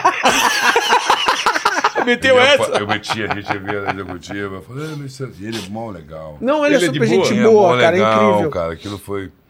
E aí tal. Você- aí eu falei, oh, hey, Cecil, hey, how's it going? Yeah, I'm good. Yeah. You're from Brazil? Yeah, yeah. I have a TV show for do that. Eu falei ele, então, eh, you know, you, you fight with my cousin. Yeah. I fight your cousin. Yeah. I'm fi- you fight with my cousin. What your cousin? Anderson Silva. Oh, he's your cousin? yeah. I'm George Mario Silva. With my cousin? Não é a primeira vez que eu uso. Uma Sério? Vez, é, a segunda vez foi lá em Los Angeles na imigração. Eu ainda, eu, eu ainda era Howley. É, eu ainda era Howley, não tinha ainda, não tinha green card. Meti. I have my cousin. I can visit my cousin. Não, eu até meio, meio um, um sotaque meio árabe assim. I, I can visit my cousin. What's your cousin? Ah, it's Anderson Silva. Um, oh, oh yeah. aí Aí o já- cara aí da já abre- ligação olhando. Jorge Mário da Silva. He is your cousin. Yes, my cousin. Yeah, yeah, he's a fighter, great fighter. He's a great, great fighter. Você tem esse cara. Tem, tem que usar o contrário agora quando Ah, você em algum chave- lugar que é. Ah, eu uso toda hora É, Vai também. pra Europa. No, Mandei essa, hein? no topo da cadeia alimentar ele tava. velho. Vou usar, né? Vou usar Pô, tudo vai que eu tenho aqui. Tá essa, ele tá com meu passaporte na mão e vai ver Silva lá. Aí eu vou já mandei essa, chegando em Los Angeles. Uma fila, e os caras meio que maltratando a turma, sabe? É, às vezes os caras. eu, são- é, eu ah, com tudo cego, bicho, petição, sabe? Mas aquela entrevistinha Ah, chata. o que você vem fazer, Se ele vai não tiver ficar. com, com bom humor, pega o teu passaporte, as coisas todas e joga você na salinha vermelha. É. Aí, e eu falando e tal pros caras. Ah, he's my cousin. Yeah, my cousin. Anderson Silva, your E não cousin. desmentiu depois, aí ele The tá. Your cousin. Yes. Ele tá achando que. Definitely, your. He's a Cara, great mas- fighter. Really great. Mas ele é um cara muito legal, cara. E assim, Ele é ele, maneiro, ele ajudou show. bastante Mas na meteu uma promoção. rena lá. Que lá não é. não- É. Pode, pode cobrar, pode cobrar. tá com então- a costeleta meio Elvis, né? É, pessoal? tá um Elvis lá de Las Vegas. Tem um Elvis ali. Tá um a Elvis. carteira. É. Bate a carteira Ele lá, ajudou mano. muito. Aquele, aquelas pornô chanchadas dos- do que É, passaram na televisão, Cara, logo parece? depois da sua luta, das lutas que ele teve, assim, que não foram muitas, ele deu super bem na comunicação, né? É, ele é muito. Ele Ele, é é, bom um cara muito. Ele é um cara muito gente boa, cara. E assim, a gente acabou se tornando amigos. E ele ajudou na promoção da série, que, porra, a série tá super incrível, né? Pô, Tá- A sua- cara, assistam. Eu tá- passei essa madrugada inteira assistindo. Eu falei, vou assistir um só, assisti os cinco. É, É, molinho de legal. maratona, É molinho. molinho, molinho. E final de semana tá aí, não tem falado pra fazer, chama Não, você vai falar, ah, minha mulher não vai gostar, namora. Não, Vai, que, vai que tem drama, tem, tem muita coisa legal. Não é, não é luta, né? Porque o pessoal acha que vai ser Rock 5, né? É, não tem nada a ver sobre luta, né? É, a série não tem nada Por a ver acaso sobre tem luta, né? Por acaso tem luta. Mas é sobre. É Tem umas sobre... telecat lá, gente, É, vale a pena Tem, também. tem, tem umas, É, umas porradarias Eu lá. acho que, assim, a série é o que a gente estava comentando com todos, né? A série ela fala de uma família negra que conta uma história de uma família unida, de. de retrata a, família a- a- negra a- brasileira, a quantas, né? Tantas. É, bem sucedida, é uma família muito bem sucedida, porque se suporta, porque se ama, porque juntas vence a diversidade, porque juntas decidiram lutar é, pela, pelas suas realizações, pelos seus sonhos, pelas suas realizações, e tem nessa história um expoente que é o que no caso é Anderson dentro dessa família um expoente o, de, nesse lugar de, né, de, de ascensão, de crescimento, de desenvolvimento é uma história que que que fala dessa figura que o mundo todo conhece, que a gente conhece e acompanhou e tudo mais, mas que nunca teve sua vida devastada, é. o seu lado pessoal nunca foi devastado, pra mim, sempre exemplo, foi priorizado. Foi, foi isso de juntar as peças, né? A gente sabe uma coisa aqui, uma coisa ali, e de repente a série ela coloca numa linha temporal muito legal. É, né? Eu acho que é. tudo que eu, eu, a gente é amigo há muitos anos, mas tudo que eu vi do antes era decorrente em torno do esporte, é. em torno da, da Você foi surpreendido vida, também? Da, surpreendido não, acho que não seria a palavra. Eu acho que eu fui agraciado. É? Sim, porque tocar na história dele, tocar na minha, tocar na história de muitos outros que não têm a possibilidade de ter um, um espaço para se falar desses é. narrativos. Não, a, a, a, vida do Antes deve ser celebrada assim. Ele é um cara que está completamente on, inclusive através do seu legado. Deixando dois filhos aqui, e treinando pessoalmente esses dois filhos que resolvem por, por escolha própria, seguir o seu caminho próprio. O que é muito legal, do vejo dos meninos, assim, é que eles sim, aproveitam bem a sorte de ter o pai, Anderson Silva, pai é o nosso grande herói. É. Mas eu entendo também que eles demonstram muito claramente que eles terão sua história, terão sua própria trajetória. E, e dali se contará e ele contará muitas histórias a partir deles. E isso é sempre bonito, né? É. A partir do ponto de vista de quem realmente está vivenciando. Essa é a possibilidade. A possibilidade que a história descrita, é, filmada nessa série e publicada, nos dá a possibilidade de sonhar, sim, com dias melhores, com uma família unida, com uma família é, harmoniosa que se dá suporte, que, que se dá amor. Exato. Coloque nos comentários, o pessoal que está assistindo aí, depois que vê a série, coloca aqui nos comentários. Agradecer, eu sempre termino com três perguntas. A primeira eu acho que o seu Jorge já respondeu, que, que acho que é o momento mais difícil da vida. então passou. faz quatro. boa, boa. E eu, que, eu, queria saber se realmente esse foi o momento mais difícil para você, seu Jorge, e para você, qual foi o momento mais difícil que você passou? Na minha vida? É. Cara, o momento mais difícil, eu acho que eu respondi também, que foi é, a perca da, da Katie, né, ah, da minha verdade. filha. E esse foi o momento mais difícil da minha vida, assim. E o seu é, foi meu... teu irmão que, que mudou tudo e que... É, foi pela tristeza que foi aquilo, pelo, pela covardia, pela impossibilidade de se fazer alguma coisa, pelo desejo de vingança, que foi muito difícil né, de, de fazer desaparecer, é. o, o desejo de revanche, né? É muito difícil não querer cobrar as coisas da mesma maneira, então tive que entender que aquilo não era para mim e ressignificar. Foi um momento muito difícil da vida mesmo e acho que tudo depois é, foi construído depois a partir daí, desse é. momento fácil, desse momento ruim, eu comecei a building. É. Pedaço, pedaço, pedrinha, pedrinha. Imagino. Muito feliz nessa realização ao longo desses anos e sempre lembro ele, meu irmão. Porque algumas semanas antes dele morrer, ele falou: a coisa ruim de morrer é que depois de um tempo as pessoas nunca mais lembram da gente. Caramba, ele falou ele isso. falou isso. E eu sempre lembro. A segunda pergunta tem a ver com isso também. A gente vai morrer um dia. Espero que demore muito tempo, a gente realize muitas coisas, mas esse vídeo vai ficar para sempre aí na internet. O pessoal que voltar daqui 293 anos no futuro e quiser saber quais seriam as últimas palavras de vocês, o epitáfio. E aí, Anderson? Cara, difícil, é. difícil minhas últimas palavras. Acho que amor, muito amor, cara. Faça Faça tudo que você puder fazer para ajudar quem você puder. Se você não puder ajudar, não atrapalhe, mas faça com amor. Faça Só não atrapalhando também, às vezes, já. É. Daqui a 200 anos, eu espero que, que a gente já tem enterrado todos os ismos. É. Racismos, ah, impeditismos, nacionalismos, imperialismos, todos os ismos Tinha ficado pra é, trás. que, que fique para trás. Com, esse acho que é um dos meus desejos, assim, de não estando aqui e imaginar que a, a humanidade transcendeu. Que a, a crise humanitária foi vista, revista. Que a gente. Né, é utopia, a gente não anda para frente. A gente não dá um passo. A dias Chico, um passo à frente você não está mais no mesmo lugar. E eu desejo que, que a gente possa refletir mais e mais e mais e na busca de melhores soluções para equilibrar a vida uns, uns com os outros, harmonizar uns com os outros. Somos realmente diferentes e devemos aproximar nossos interesses. Eu acho que é isso. E a terceira pergunta, se vocês têm alguma dúvida.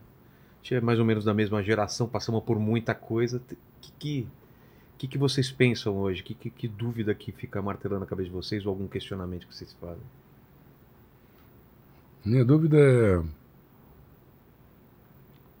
é, se algum dia, eu fico em dúvida sobre isso, se realmente algum dia a gente vai conseguir de fato viver equilibrado com uma terra, com a natureza e com os bichos. né? A gente vai realmente conseguir viver em paz com os bichos, com a natureza, com e uns com os outros. Essa é uma dúvida. Acho que aqui não, porque tudo está muito complicado, está tudo muito, muito, muito difícil, está todo mundo querendo as coisas para ontem. Né? É. É a minha dúvida se a gente consegue, se a gente tem qualidade. A gente continua desejando. A minha dúvida é saber se realmente nós estamos sós nesse planeta, cara. Ui, mas isso também fica. E atualmente. No tão- universo, É, né? porque atualmente estão mostrando tanta coisa É. aí, né? Essa Ai, é dúvida. quando eles dão. É, Não é? uma pilha mesmo. Aquele né? negócio do México aí foram ver, era bolo. A mulher cortou, era um bolo, ET lá. É. Eu também, eu também fico pensando, você viu esse vídeo que parecia que era um bolo? É, eu tenho Acho essa que não dúvida. estamos, não, viu? É, cara, eu, eu tenho. Eu tenho. a- Eu, eu, eu tenho essa dúvida, sabe? Eu acredito que a gente não tá sozinho, mas. É. Sei lá. É respeitável. Total. Respeitável, Alisson. Total. Obrigado demais, que papo legal, gente. Obrigado. Obrigado. Obrigado, meu irmão. Obrigado, obrigado. Valeu. Lene, Lene Valeu. aí, né? Contigo aí, Lene. Pô, hoje eu me emocionei demais. Eu Obrigado, Leni. Quero, quero que todos vocês aí que assistiram essa, essa live maravilhosa, dê like no vídeo, se inscreva no canal, se torne membro, ative o sininho para receber as notificações aí de quando as lives começam. Reforçar aí é, a, a série, né? Anderson Spider Silva. Isso que tá Né? na Paramount Plus. Paramount Plus. Assistam e comentem aí, É né? isso aí. Comentem E, com e- e vocês devem ter percebido, falar, nossa, mas acabou agora. A gente tá com 3 horas e 10 e dava pra gente ficar aqui. Vamos falar a verdade. Essa conversa dava pra ficar aqui de madrugada. Porque Conversa tem- boa, né? Né? Conversa boa pra caramba. Eu, putz, tirei muito mais perguntas, muito mais coisa pra falar. Espero que voltem aqui, já tá feito o convite. E, e que o que vocês queiram falar agora, arroba, show, é, o que quiserem falar é com vocês agora. Ah, então, é no canal da Paramount Plus. Paramount Tá- Plus. É, assine já. É. E desfrute de tudo da nossa programação, a programação linda. E ontem estreou Anderson Spider Silva. Cinco episódios de uma história muito Olha esse contraste. Agora o Anderson fala, quer ver? É, Uma voz assim. Deixa eu dizer uma coisa. Vocês precisam assistir essa série. É do campeão Spider. É Spider. Vocês têm que assistir. É. Você era pequenininho e cabia aqui na palma da minha mão. E eu dizia para sua mãe: esse menino vai crescer e vai se tornar o melhor menino do mundo. E você cresceu, firme, forte, mas em algum momento você deixou de ser você. Ah. Agora, se você sabe o seu valor, pare de ficar apontando o dedo pra ele ou pra ela e dizer que você não é capaz. Você é melhor do que isso. Ah, eu amo você. Eu vou sempre te amar. Não deixe de visitar a sua mãe e assista a série do Anderson Silva no Paramount Plus. Anderson, de Spider Silva. Vá assistir a série. Já dá pra dublar o Stallone, você viu, cara? Mano, parecia que outra pessoa, outra pessoa tava falando. Não parecia? Aquele lá. Ah, e eu estava no alto mar e aí apareceu o bombeiro, eu achei eu vou morrer. Não parece aquelas. Cara, de uma. Aí.